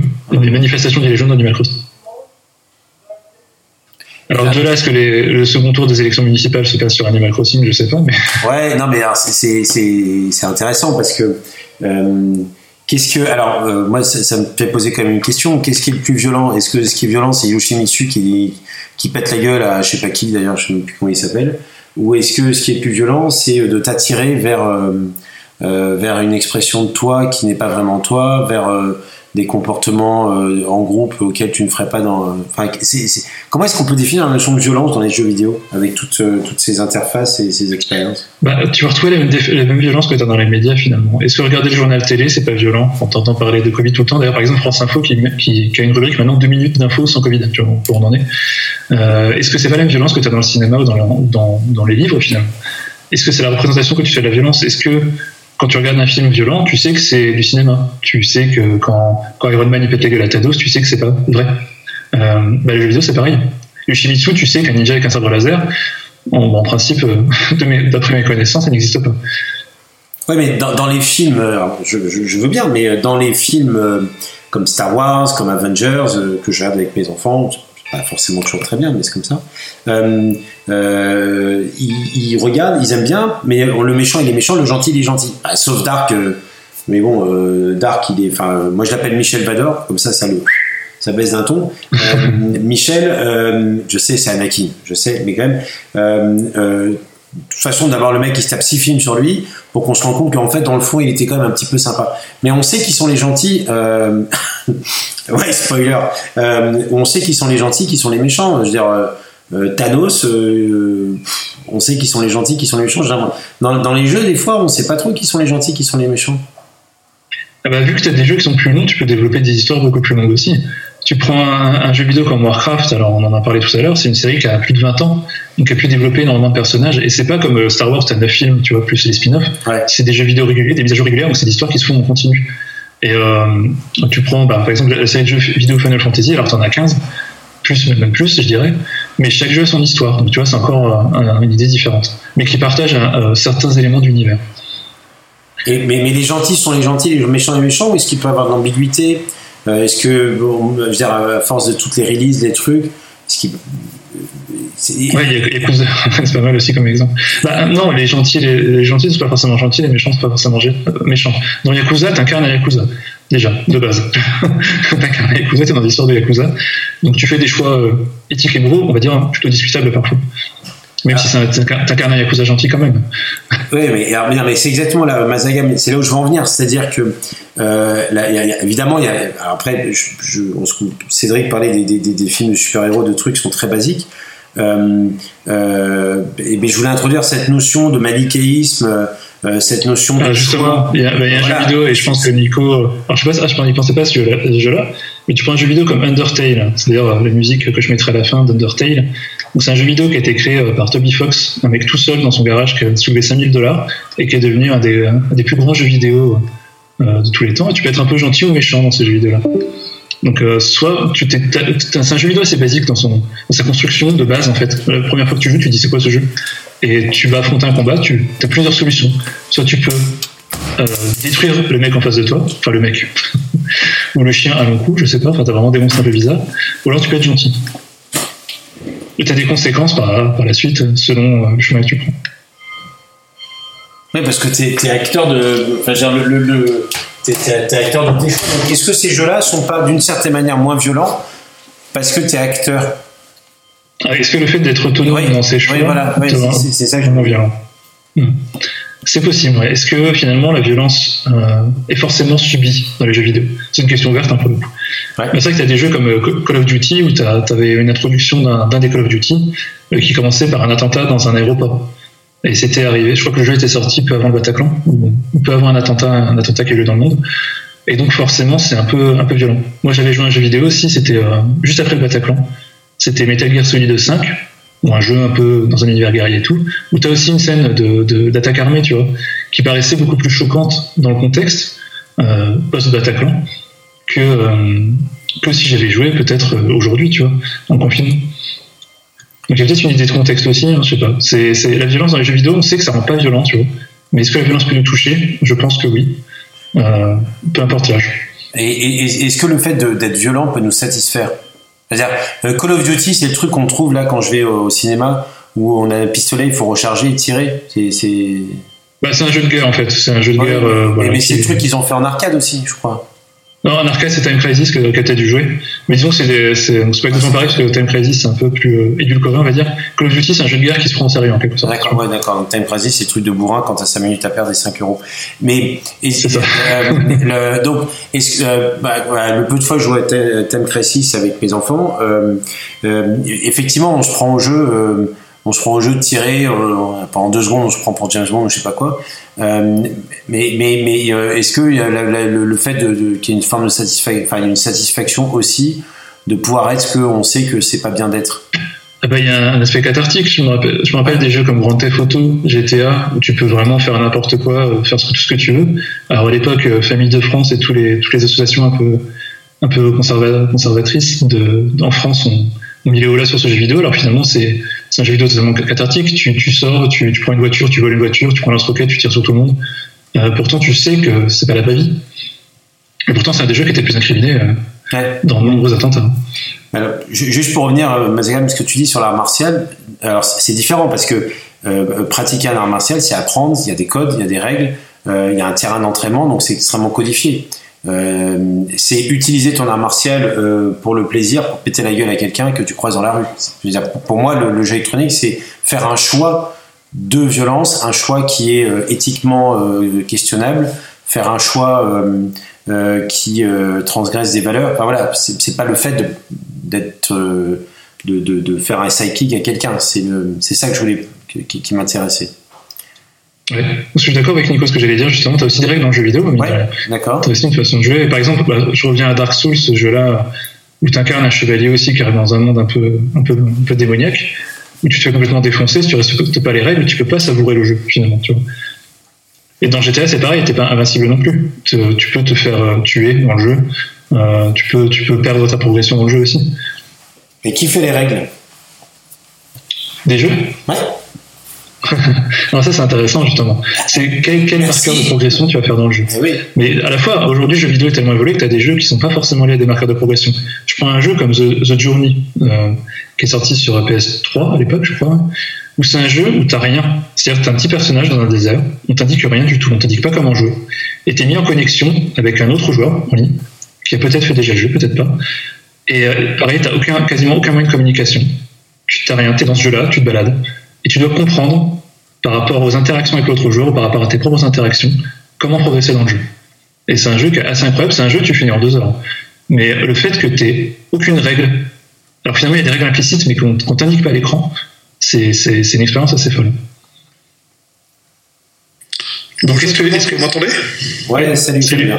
Ouais, c'est Fabien. Je trouve que ça serait intéressant de parler des jeux de survie qui sont en pleine explosion depuis 5 ans, où pareil, tu démarres le jeu, souvent euh, tu as fait naufrage, tu arrives complètement nu sur une plage, et tu dois ramasser de la fibre de coco, euh, des bâtons, des bateaux de bois pour te faire un pagne, euh, ramasser du silex pour te faire une hachette, et puis construire de quoi survivre. C'est Animal Crossing, c'est un jeu de survie en fait. Euh, non, pas tout à fait. Je pensais plus à Conan Exiles, par exemple, bah ou à Ark, tu vois. Euh, voilà. Et euh, qu'est-ce que tu en penses d'un point de vue sociologique du fait que c'est vraiment un, une. Au départ, c'était un marché niche et c'est en train de devenir un véritable créneau dans lequel des tas de développeurs s'engouffrent? Bah, je pense que l'autonomie, c'est quelque chose d'assez fondamental, c'est-à-dire de te laisser des choix de progression tu prends un jeu comme Minecraft, bah, c'est un peu ça, c'est un côté survie. Est-ce que tu vas au contraire te faire une grotte pour essayer de survivre? Est-ce que tu vas affronter? C'est pas forcément est-ce que tu vas pouvoir, est-ce que tu vas exprimer ta violence et est-ce que tu as le choix d'exprimer, tu vois? Est-ce que tu as le choix de te construire un panier avec trois bouts de bois ou alors est-ce que tu préfères acheter une maison ou alors euh, combattre tout le monde? Et l'autonomie, bah, un jeu comme Zelda, dont j'ai mis la musique au début, Breath of the Wild, où tu as un jeu qui te donne les outils en main au début, puis après tu débrouilles dans le jeu quasiment. Tu as une histoire où tu peux être guidé euh, euh, vaguement, mais le fait d'être libre du chemin, de la route que tu prends, c'est incroyable au niveau du bien-être que tu peux ressentir en jouant ce jeu-là. C'est pour ça que c'était un jeu assez, assez fou quand il est sorti, puisqu'en plus il est sorti pas avec une grande technologie euh, par rapport à d'autres jeux qui sortaient qui étaient magnifiques, euh, par rapport à GTA qui avait 500 millions de budget. Et c'est un jeu qui a un peu calmé tout le monde parce que justement tu avais ce côté autonomie qui était très puissant. Ouais, il y a beaucoup de joueurs. Moi, j'ai joué notamment à Code of Exiles, je sais pas si tu connais. Ouais, de nom, j'ai pas joué, mais. Ouais, où euh, vraiment tu as un sentiment de satisfaction énorme du fait d'avoir réussi à survivre. Parce que pour expliquer euh, aux auditeurs, tu as une jauge de faim, une jauge de soif et une jauge de point de vie. Et en permanence, tu, au début du jeu, tu as le stress de la faim et de la soif parce qu'il faut que tu ramasses euh, des baies dans les buissons, mais ça, ça se consomme très vite. Donc très vite, il va falloir que tu apprennes à faire du feu, à cuire des aliments pour que ça tienne mieux au corps. La soif, c'est pareil, tu peux pas trop t'éloigner d'une source d'eau parce que sinon, voilà, le temps que tu reviennes, tu seras mort. Et euh, la mort, c'est aussi une notion intéressante dans les jeux vidéo parce qu'il y a des jeux où tu meurs, euh, tu reviens euh, dans une espèce de cimetière où tu reviens et puis après tu dois faire la route pour aller, euh, comme on dit, récupérer ton corps, c'est-à-dire ramasser tous les objets qui étaient sur toi à l'endroit où tu es mort. Alors donc il y a une forme de réincarnation. Ça c'est vraiment une notion intéressante. Je sais pas ce que tu en penses, Cédric, la mort dans les jeux vidéo. Alors oui, bah, en fait, bah, pour revenir, euh, alors il y a plusieurs, euh, plusieurs euh, éléments que tu abordes, et pour revenir à ce que disait Douglas aussi, c'est que c'est dans ces jeux-là où tu as une forte autonomie, c'est toi qui mets tes facteurs de compétences, tu vois. Par exemple, dans Animal Crossing, euh, c'est un jeu où tu décides ce que tu veux faire, donc c'est toi qui te dis, bah ok, aujourd'hui je vais faire 2 millions, 2 millions de dollars d'argent d'Animal Crossing pour acheter ça, tu vois. Ou alors, bah tiens, aujourd'hui je vais cueillir du pêche ou je vais aller sur l'île, d'un de mes potes pour, pour faire ce que je veux. Alors après, la mort dans le jeu vidéo, c'est vrai que c'est quelque chose quelque chose d'assez fou puisqu'on a le côté de récupérer son corps. T'as des jeux où la mort est définitive. T'as des jeux où après la mort il se passe quelque chose. T'as des jeux où le on t'oblige à mourir finalement pour avancer dans le jeu. Tu vois. Donc je pense que tu explores toutes formes de mort différentes dans le jeu vidéo. Et euh, euh, le, est-ce que tu as analysé, il y a des analyses qui ont été faites, c'est quand on, dans le questionnaire WePup, euh, on questionne les gens sur la fréquence des émotions ressenties au cours des dernières semaines.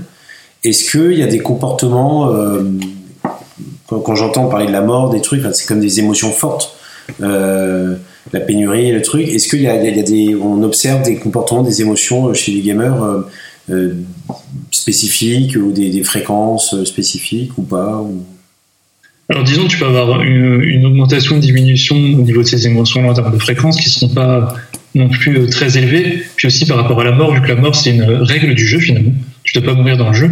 Euh, on va pas avoir la même représentation, tu vois, que, que voilà, c'est comme dit, euh, dit Masagame. Euh, c'est le système de jeu comme ça. C'est euh, t'es mort, bah voilà, tu continues, t'as une autre vie. C'est Mario, tu vois, Mario qui tombe dans le trou, t'as d'autres vies, c'est pas grave. Quand t'as plus de vie, bah tu, si t'es sur une bande d'arcade, tu remets une pièce quoi où tu recommences depuis le début. Donc la mort n'a pas la même symbolique finalement, je pense. Ouais, alors moi ça me fait penser à, alors évidemment, euh, je, suis un, old school, mais ça me fait penser évidemment à Matrix. Euh, et entre le, ressenti physique et le ressenti émotionnel, il y, y, a, un passage assez intéressant là-dessus. Ça me fait penser aussi à Inception, où ben, quand les, ceux qui sont, quand ils sont dans les rêves, la seule manière de sortir du rêve, c'est la mort. Et, donc on arrête le rêve et on peut recommencer, on peut y retourner et ça repart. Ouais, c'est vrai. C'est vrai que bah, Quentin, par exemple, si Super Meat Boy, c'est un jeu où tu incarnes un petit morceau de viande, c'est un jeu de plateforme où euh, tu peux tout le temps revenir. En fait, le fait de revenir après ta mort, le jeu est difficile et tu reviens après ta mort immédiatement pour recommencer, tu vois. Et c'est un jeu qui est devenu euh, très très populaire. Euh, League of Legends aussi, tu peux, tu peux mourir, comme, dit Mazagame, tu peux mourir énormément de fois, mais la partie continue jusqu'à la fin. C'est un jeu en équipe, en arène, League of Legends. Alors pour revenir à Inception et Matrix, donc c'est, est-ce que tu parles de l'idée de plusieurs réalités, c'est ça? Oui, bah, ce que je trouve intéressant, c'est, c'était le dernier sujet parce que euh, on arrive vers la fin et je voulais ouvrir euh, sur comment est-ce que l'expérience du jeu et ce que vivent les, gamers dans, cette, dans, le jeu s'ouvre à, d'autres expériences cinématographiques et ça me faisait penser au cinéma. Alors évidemment dans Matrix on en parle un petit peu mais sans vraiment parler du jeu puis en plus il y a je pense un amalgame entre le jeu et Matrix mais dans, euh, Inception, il y a une forme de. On a l'impression que quand ils vont dans le rêve, il y a une forme de jeu. Non, c'est bah, marrant parce que le jeu vidéo a exploré un peu ces facettes. Euh, tu prends un jeu, bah, j'en ai mis la musique au début, euh, comme Persona, euh, qui est bah, Persona, qui est voilà le mot transparent issu de, la psychologie jungienne, où tu peux tu peux explorer la psyché des gens, tu vois, rentrer dans la psyché des gens, et changer cette psyché-là. Donc après, tu as tout un système de jeu, voilà, pour, pour pouvoir avancer dans le scénario, tu vois, pour pouvoir avancer dans l'histoire. Donc tu as cette idée de plusieurs réalités à explorer aussi, de, de faire une inception, inception chez, les, chez les gens, de mettre ce petit, je sais plus ce qu'il y a à la fin d'Inception, enfin je vais pas spoiler, mais de mettre un petit objet, une petite graine pour, euh, pour modifier la psyché des gens, tu vois. Et t'as, as, ça en jeu vidéo, carrément. Et je pense que bah, le, le, jeu vidéo c'est beaucoup inspiré du cinéma, et est-ce que c'est pas l'inverse maintenant? Alors, je fais toujours le parallèle entre un jeu comme euh, Final Fantasy VII, qui est sorti en 97, qui a amené un peu le jeu de rôle dans l'Occident, le jeu de rôle au tour par tour, qui était à l'époque un choix marketing. Tout le monde se demandait pourquoi on markete ce jeu, comment le marketer. Tu regardes les pubs de l'époque, on ne savait pas ce que c'était ce jeu-là. Et ce jeu-là, tu incarnes un, un, mercenaire qui accompagne un groupe d'éco-terroristes, donc euh, type Greenpeace, qui va se battre contre le méchant euh, conglomérat, tu vois, d'une grande ville. Et ça, c'était souvent pris dans le cinéma, tu vois. Et c'est tout le concept entre nature et, et violence du grand conglomérat. Euh, tu prends Avatar, par exemple, c'est un peu cette histoire si tu si écartes, Avatar, c'est le croisement entre Matrix et FF7. Donc je pense qu'il y a des interactions entre les deux, que ce soit dans, dans, la construction des scénarios, dans la façon de faire des jeux vidéo qui va s'inspirer du cinéma, euh, dans, dans, la séquence, tu vois, dans la mise en place des séquences, des angles de vue. On parle de mise en scène dans le jeu vidéo aujourd'hui. Euh, mais aussi à l'inverse, tu as, des, as des qui peuvent s'inspirer du jeu vidéo. Je pense que Matrix, par exemple, c'est beaucoup inspiré des codes de jeux vidéo. Ouais. Mais pour avoir, enfin, je me rappelle quand, j'ai prêté ma voix, euh, j'avais deux ou trois personnages et Coralie prêtait sa voix à deux ou trois personnages. Euh, il y avait, euh, ça se passait dans, c'était au 14e siècle ou 15e siècle, euh, au fin fond de la Hongrie. il y avait un, enfin, je, je, me rappelle plus trop l'histoire, mais il y avait ouais le scénario. C'était, on, nous présentait d'abord un scénario d'un film. Ça a pu être un film avec une, il fallait donner de la profondeur au personnage et on nous avait demandé de jouer des personnages en fonction de traits de caractère. Euh, on avait dû creuser, on avait passé deux, jours avec eux euh, à, creuser le personnage, la voix, la posture. Euh, enfin, c'était d'abord pour nous en termes d'expérience de comédien, c'était comme tourner un film. Enfin, je veux dire, ça ne changeait rien. c'est la même chose. Ouais. Et on a, ils nous ont pas du tout parlé des règles du jeu parce qu'il y a la, entre le film et le, et le jeu et le jeu maintenant le, le, ce qui en plus, c'est que dans le jeu vidéo, il y a des règles, comme revenir, les parties qui s'enchaînent. Euh, euh, enfin, euh, il y, y, a des règles qu'on met sur un film. J'ai l'impression que c'est comme ça.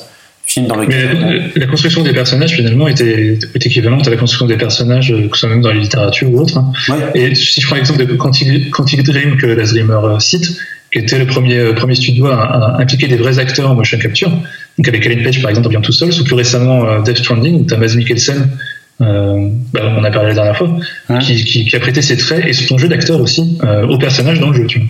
Donc, euh, ouais, parce je pense que ça va se développer, ça va même se, se, se, enfin, être universel dans beaucoup de jeux par la suite. Bah oui, oui. Donc, euh, euh, c'est. Alors, et, et moi j'ai une dernière. j'ai une dernière question et après je, je, vais, je vais vous demander des recos quand même. Euh, sur euh, le, la notion de stéréotype. On en a parlé sans en parler. On a parlé des stéréotypes des profils, du stéréotype des femmes. Bon, ok, on a compris que ça a évolué. mais qu'elles allaient encore un peu de temps rester avec des cuirasses en cuir très sexy et des énormes seins. la notion de stéréotype, j'ai l'impression qu'elle est vachement prégnante dans l'univers du jeu vidéo, que ce soit dedans ou dehors.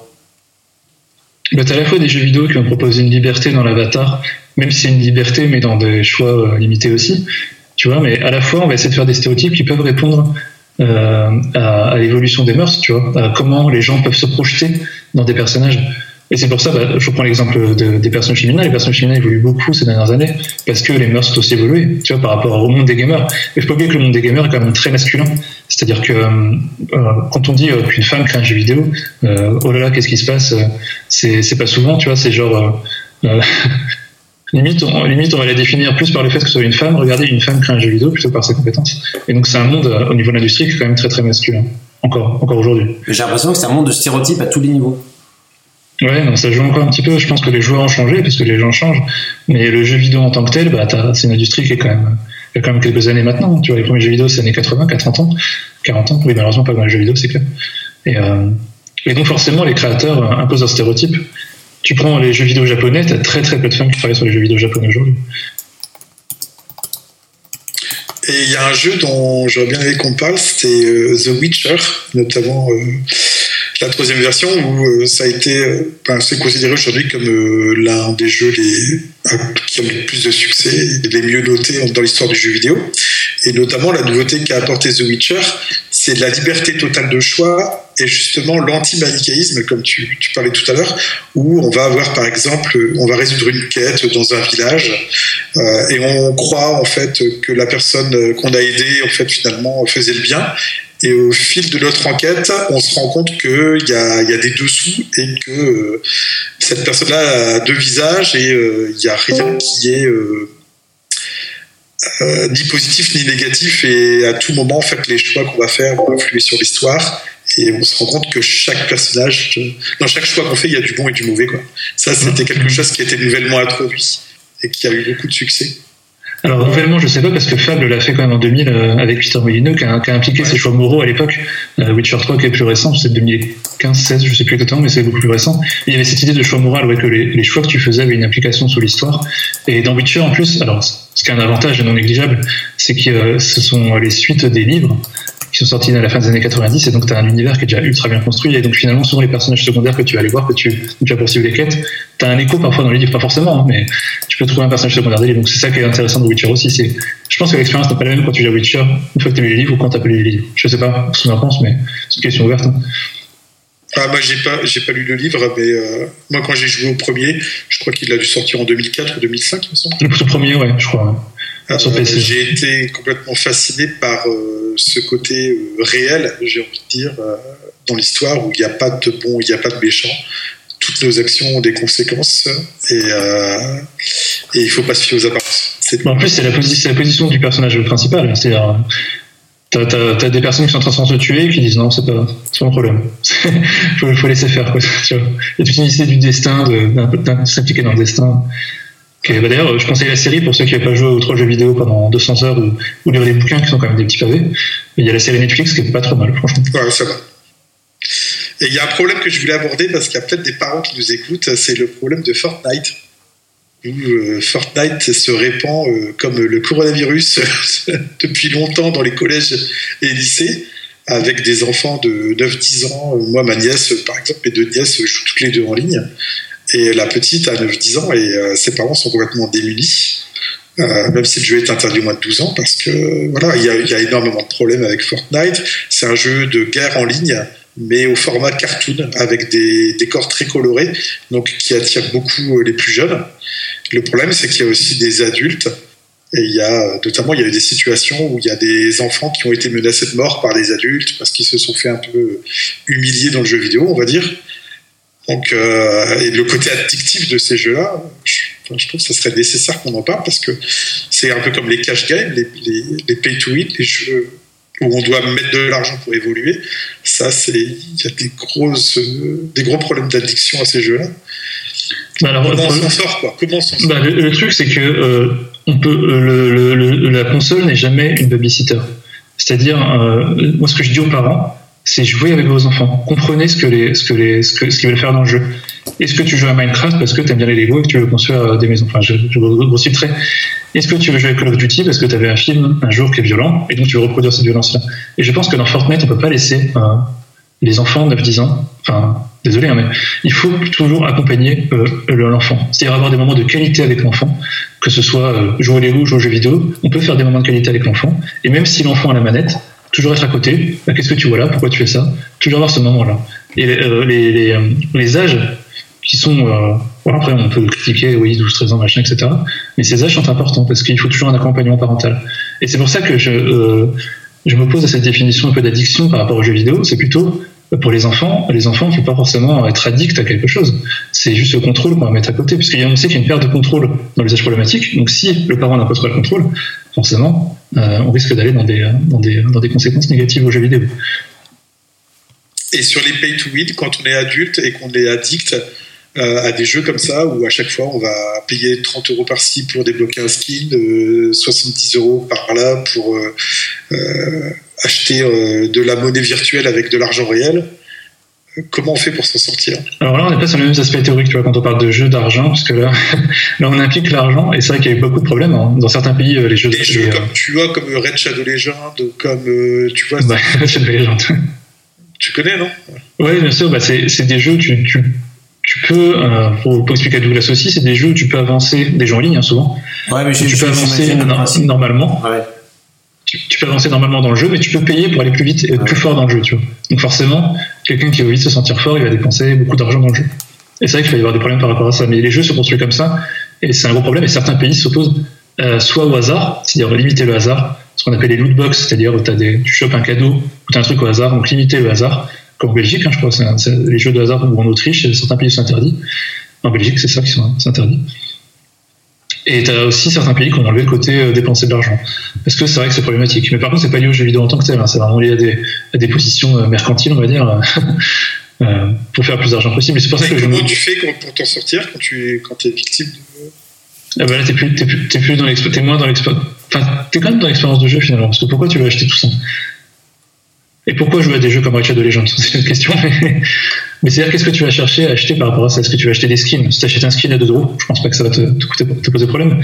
Si tu dépenses 300 euros dans le jeu et que tu n'as pas de conséquences dans la vie de tous les jours, bah, c'est un loisir comme un autre. Hein, tu vois, tu peux dépenser de l'argent en des passions.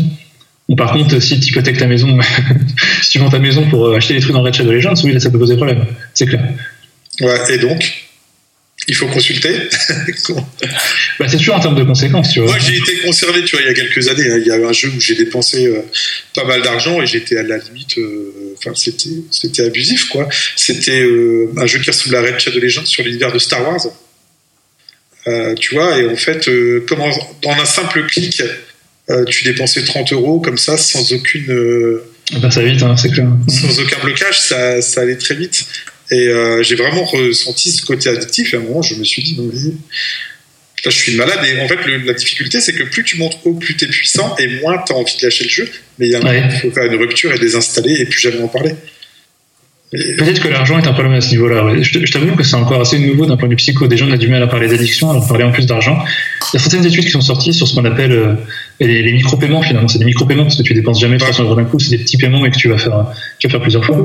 Et alors, pour l'instant, encore une fois, on s'intéresse aux enfants qui ont la carte bleue de maman, papa euh, enregistrée dans le jeu, tu vois, qui vont, qui vont sortir une facture de 500 euros. On s'intéresse pas encore euh, aux adultes finalement, alors que le jour moyen à 33 ans, tu vois. Donc il y, a il y a une vraie problématique par rapport à ça, c'est clair. Après, il y a plusieurs, euh, salut, il y a plusieurs euh, problèmes aussi. Enfin, genre mon, mon petit frère, par exemple, il a, euh, il a, même pas encore 18 ans et en fait, il, il, a même pas besoin de la carte bancaire. En fait, juste l'argent de poche. Maintenant, dans les dans les magasins, t'as des cartes prépayées en fait. T'as des cartes PayPal, t'as des cartes League of Legends en fait. Et euh, on a fait le calcul la dernière fois, il avait cramé genre 900 balles, je crois, déjà dedans, juste pour des skins. Ouais, il avait même pas, c'est même pas un côté pay to win, c'est juste un côté esthétique du jeu et euh, il a cramé du dedans. Il y a des gens qui crament des milliers d'euros dans, euh, dans, les jeux en fait. Mais tu, sais, c'est pas que dans les jeux. Moi, j'ai, je, te rejoins sur la notion de carte. J'ai mon, fils a 7 ans et il a, on lui donne un peu d'argent de poche euh, et on, est, on est, il en garde, ils sont en internet chez leur maman. La maman leur donne aussi l'argent, donne un peu d'argent de poche. Et il aime, il aime bien regarder les trucs à acheter tout ça. Et des fois, je vois qu'il a un comportement de bah, j'ai besoin de dépenser, j'ai besoin d'acquérir genre un petit bonhomme Lego, un truc qu'il va commander à 5-6 euros. et ça va le nourrir jusque dans la semaine d'après, deux semaines. Et des fois, il a des comportements comme ça. Et quand je fais le calcul, une fois, on regardait dans sa chambre, et Cédric a déjà vu la chambre de mon fils. C'est un, un musée de Lego presque. Euh, et euh, moi, j'ai arrêté, par exemple, de, de lui acheter des, des, Lego, sauf à des événements bien particuliers, mais, et, et, de plutôt transférer ça vers une responsabilité avec son argent de poche, ce qui fait qu'il achète moins de petits trucs. Et des fois, je vois qu'il a juste besoin de dépenser 1, 2 ou 3 euros et qu'il cherche un truc à dépenser. Donc je trouve que ça, ça, ça, se rapproche plus des comportements addictifs euh, avec l'argent ou d'acquisition. Je sais pas ce que vous en pensez. Ça me faisait penser à ça ou truc prépayé Non, je pense qu'il y a une problématique un peu différente par rapport au fait. Euh, alors, je pense que entre acquérir un skin et être plus fort dans le jeu, finalement, tu dépenses le même argent, mais c'est pas pour la même chose, tu vois. Ouais, parce que t'aimes dépenser de l'argent. Mm. Ouais, mais c'est le plaisir de dépenser, d'acquérir, parce qu'il n'y a pas cette. Euh... là, on sort un peu du, du truc, hein, parce que c'est le rapport. Je pense que c'est plutôt le, le fait de, de, de pouvoir d'avoir le contrôle sur euh, un résultat. Peut-être aussi parce que c'est une problématique de contrôle de toute façon dans le jeu vidéo. Et je t'avoue, j'ai pas une réponse franche à la question de l'argent puisque au niveau de la recherche, on est encore assez timide. Euh, mais je pense qu'il y a une problématique de contrôle et une problématique de ce que tu vas chercher à acheter, ce que ça veut dire, ce que tu achètes. Quoi. Je pense que c'est lié, au sentiment de compétence peut-être, mais. Après, t'as un côté, euh, enfin, quand imaginons, c'est pour le cosmétique quoi. Enfin, après, quand c'est, quand ça ne t'apporte euh, rien en soi, genre sur, euh, sur pour gagner ou améliorer genre ton personnage, parfois c'est juste pour une question de, de collection les, les, gens aiment bien collectionner au final, surtout quand t'es gamin. T'aimes bien faire une collection, je sais pas, de cartes, de de, de billes, j'en sais rien. Enfin bref, t'as as plein de trucs et, euh, et même, même quand t'es adulte, hein, beaucoup de gens euh, collectionnent encore des trucs. Euh, tout le monde a leur petite passion et, et, ils aiment bien les penser dans leur collection personnelle et l'agrandir, même si au final ça t'apporte rien en, vrai dans la vie de tous les jours. C'est juste le plaisir. Oui, c'est clair. Ouais, mais c'est vrai qu'une collection, une collection en tant que telle, ça sert pas, ça sert à rien. tu vois C'est ça. Non, mais, la place, c'est tout quoi. Mais, mais, mais, là, je, suis d'accord. Mais sur mon fils, je vois des fois, il y, a des fois c'est ça, c'est-à-dire que c'est raisonné, c'est réfléchi. J'aimerais bien avoir ça parce que tu vois, c'est tel avion, c'est dans tel film. Enfin, voilà, il y a et ça, je, l'admets complètement.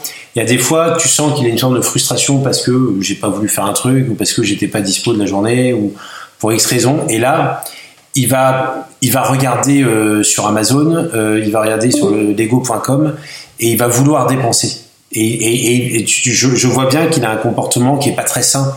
Euh, et enfin voilà, j'observe les deux. Je, suis d'accord sur la.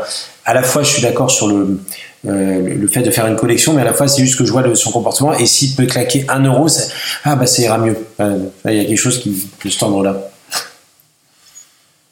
Voilà. Je sais pas si on est, on est vraiment dans la définition de l'addiction pure et dure, tu vois, quand on parle d'achat par rapport à ça. Euh, on est dans d'autres compensations, je pense, qui vont être euh, différentes de l'usage problématique. Euh, le rapport à l'argent est, très spécial chez les humains, de toute façon, que ce soit en termes d'addiction au jeu d'argent, qui est là pour le coup prouvé, ou d'achat, tu vois, d'acquérir les choses. Tu vois, on est plus dans les mêmes problématiques, je pense. Oui, ouais, exactement. C'est pour ça que je pense qu'on sort. Euh, ça fait une heure et demie hein, qu'on parle, mon cher Cédric, et merci à, ceux qui ont pris la parole d'avoir apporté et contribué. Bah ouais, tout ça, le temps passe. apporter des, des sujets. Est-ce que quelqu'un aimerait creuser un, autre sujet? Ben, bah, gars, je te propose de peut-être de finir sur des recommandations de jeux qu'on pourrait te proposer. Ah, Toi qui ne joues pas, c'est pas marrant. Moi qui joue pas, je, je, veux bien prendre les recommandations. Euh, je vous écoute, parce que moi c'est Yoshi. Alors ça, ça, dépend quel genre de jeu tu aimerais. Par exemple, euh, parce qu'on parlait un peu de jeux violents. Je te confirme, je jouerais. Je pense que j'y jouerais pas, mais mais ça, m'intéresse. Après, après t'as les jeux plus intellectuels, on va dire, t'as genre les euh, genre les professeurs Layton qui en fait c'est un jeu d'énigmes et t'as quand même une histoire derrière mais en fait euh, tout le jeu se passe sous, forme d'énigmes en fait et ça te fait travailler un peu le cerveau tout ça enfin tout ça faut, faut réfléchir quand même pour finir le jeu ouais ouais non mais euh, je, il y, a Tekken 7 merci il y a Tekken 4 5 6 7 oui, euh, non mais j'aime bien toi moi j'aime qu'est-ce que j'aime je joue pas beaucoup en fait je fais de la guitare si tu veux savoir euh, ah, ça prend du temps je fais de la guitare. Euh... Après, tu as Minecraft. Minecraft, c'est le jeu vraiment typique de, de construction de, qui, qui, ressemble un peu à Lego, hein, finalement, tu vois, auquel tu peux jouer avec tes enfants, qui est super cool comme jeu. C'est le jeu que je te conseillerais, c'est Minecraft, si tu veux jouer un jeu vidéo, tu vois. Mais il n'y a, pas des jeux où on peut construire euh, genre des tours euh, Mais qui ressemble vraiment à des tours. qui ressemble vraiment à des tours. Toi, une tour Eiffel, mais vraiment, toi, tu, tu peux faire la. Ouais, tout à fait. Alors moi, je te conseillerais, euh, je conseillerais à tous les gens qui aiment bien le côté construction, développement, euh, etc. Je conseillerais deux jeux. Euh, un orienté un peu historique, c'est tout simplement la, la, série des civilisations, notamment la civilisation 6 euh, qui est vraiment chouette où voilà tu vas mhm. construire euh, Rome. Après tu vas construire Naples un petit peu plus loin et tu vas créer du commerce entre tes deux villes. après ça reste un, ça reste un jeu de guerre quand même civilisation. C'est comme un jeu qui peut gagner l'ensemble des bombes atomiques la différence la différence c'est que tu peux gagner de plein de manières différentes. Tu peux gagner par la politique la diplomatie l'économie euh, t'es pas obligé de gagner par la guerre quoi. Donc ça je trouvé ça plus radical. Après un jeu par contre vraiment purement construction où là tu vas construire une ville où là tu vas pouvoir faire la tour Eiffel, construire un magnifique pont, une station balnéaire, etc. C'est Cities Skyline sur PC. Euh, je sais pas si tu connais Cédric. Euh... C'est pas, pas le type de jeu que je cherche. Mais tu vois, je suis un explorer dans les jeux. D'accord. justement, moi aussi, je suis un explorer. Alors euh, pour euh, le côté voilà immersif et exploration découverte, moi je conseillerais Conan Exiles où il y a un immense monde ouvert, où on est complètement libre, il n'y a aucun objectif à part survivre. Pas celui tu commences à poil, euh, complètement à poil d'ailleurs Tu commences complètement nu, et euh, voilà, tu dois ramasser de la fibre végétale pour te faire tes premiers vêtements, etc. Et après, tu peux construire une maison, après, tu peux, tu peux construire un château, et après, tu peux construire un empire, carrément. voilà, tu peux, tu peux, avec tes enfants, tu peux la Conan Exile, tu commences tout. on va éviter, ça interdit au 18 euh, comme bah, Exile, donc. Euh, après, t'as. Euh, après... The Witcher, excuse-moi. The Witcher, euh, voilà, c'était mon dernier jeu. The Witcher pour le côté exploration et immersif, mais surtout pour le côté scénario qui est absolument fabuleux et où là vous allez vivre un film en tant que héros du film. Ça, c'est une super expérience à faire. The Witcher comme la série. Voilà. Je te laisse la parole. Après, t'as les. Euh, enfin, de base, moi, j'aime pas Fortnite, mais dans, je sais que dans Fortnite, euh, t'as un, un mode en fait où tu fais que de la construction. En fait, tu peux créer ce que tu veux, tu crées comme tu veux. Et il euh, y en a, ils font des labyrinthes, ils font, euh, ils font toutes les constructions qu'ils veulent, ils font des représentations de choses qui existent en vrai, tu vois. Et euh, du coup, voilà, c'est comme ça, t'as un jeu genre gratos, et tu es pas obligé d'aller te fight et faire ta petite guerrière avec tout le monde, et t'interagis pas avec avec des relous, et tu vas juste faire tes constructions, genre avec tes gosses, imaginons, j'en sais rien. Mais ça, Douglas, par exemple, Fortnite est gratuit, Minecraft, c'est un jeu qui coûte 15 euh, balles, je pense que tu peux avoir sur n'importe quel format possible, imaginable. Euh, T'as beaucoup de livres Fortnite aussi. Alors, je sais que, que ma compagne étant libraire, elle me dit qu'elle vend pas mal de bouquins Fortnite, enfin qu'elle vendait, hein, parce qu'avec le confinement, plus personne ne lit, c'est fini. Mais euh, ouais. Fortnite, c'est pas possible. Ah, il y a quelqu'un qui. Euh, Donc voilà, Douglas, bah, tu utilises le jeu vidéo. Euh, bah, bah, je vais, je vais, je, vais avouer, euh, c'est sympa, mais euh, bon. Ouais, Minecraft, tu peux faire des tours, des tours Eiffel réalistes si tu as du skin. Euh, là, mon petit frère qui me dit quoi sur Minecraft, tu peux construire aussi ce que tu veux. Il euh, n'y a aucun souci là-dessus, quoi. Ouais, c'est sympa, mais, mais franchement, ça serait ça serait compliqué. ça serait compliqué, mais j'ai une, une défiance. Voilà, euh, mais en tout cas, euh, merci beaucoup. Euh, je, vais te laisser, Cédric, lancer la musique après le mot de la fin. Ouais, bah, merci à tous d'être venus. On a fait notre plus longue émission, je crois, une heure et demie ouais. sur les jeux vidéo. Donc j'espère que vous avez appris plein de trucs. Merci d'avoir participé.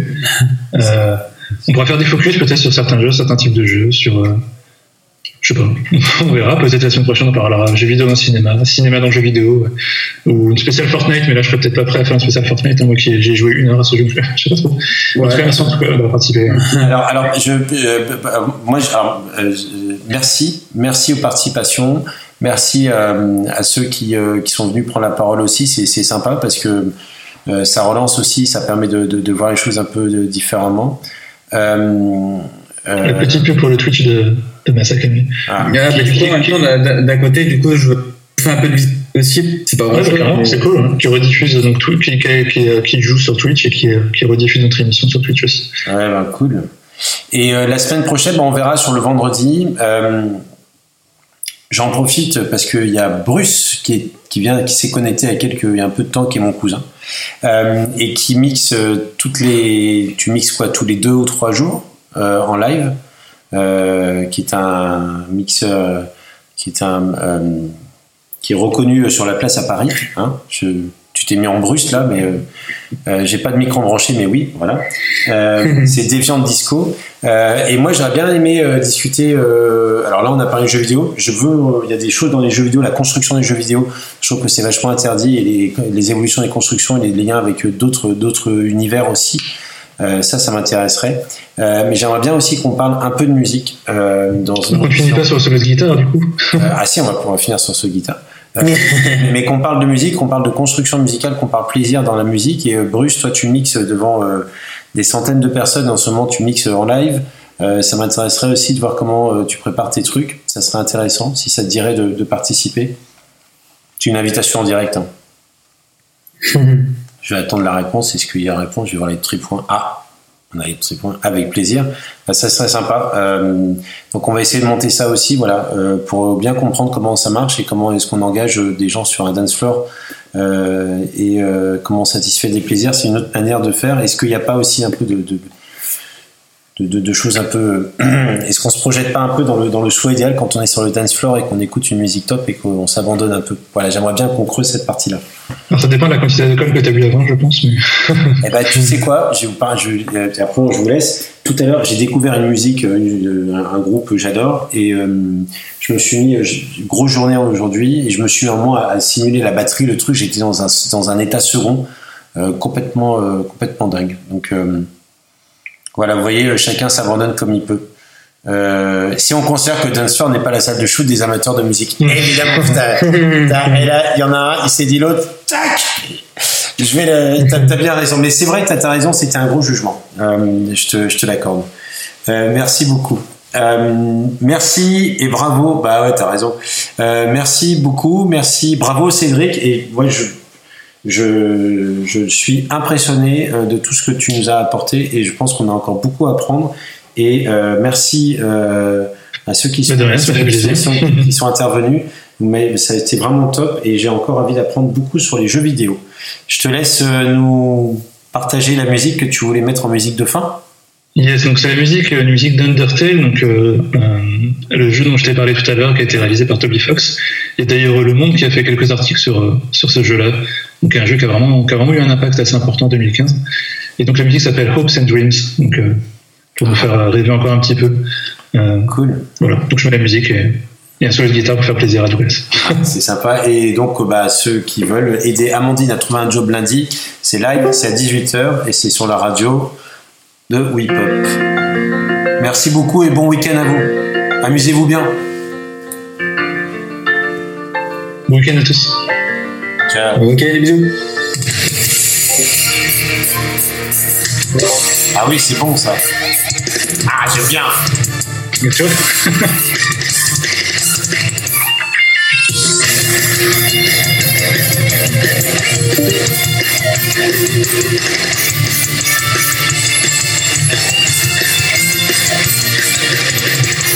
Bien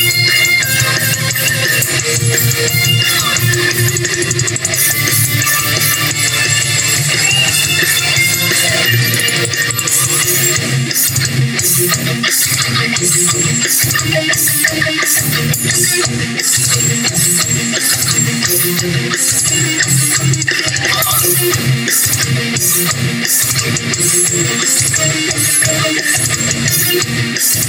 Très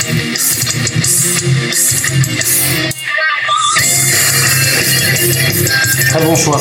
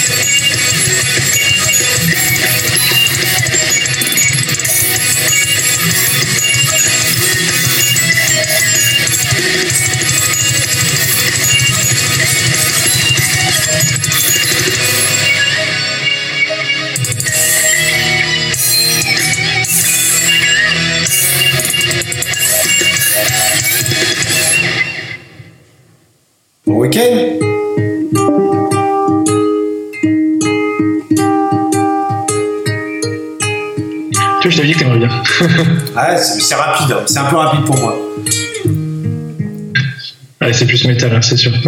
Mais euh, non, il y, a des bons, il y, a des bons trucs. Hein. C'est cool. Ah, c'est cool. Et bah, merci beaucoup.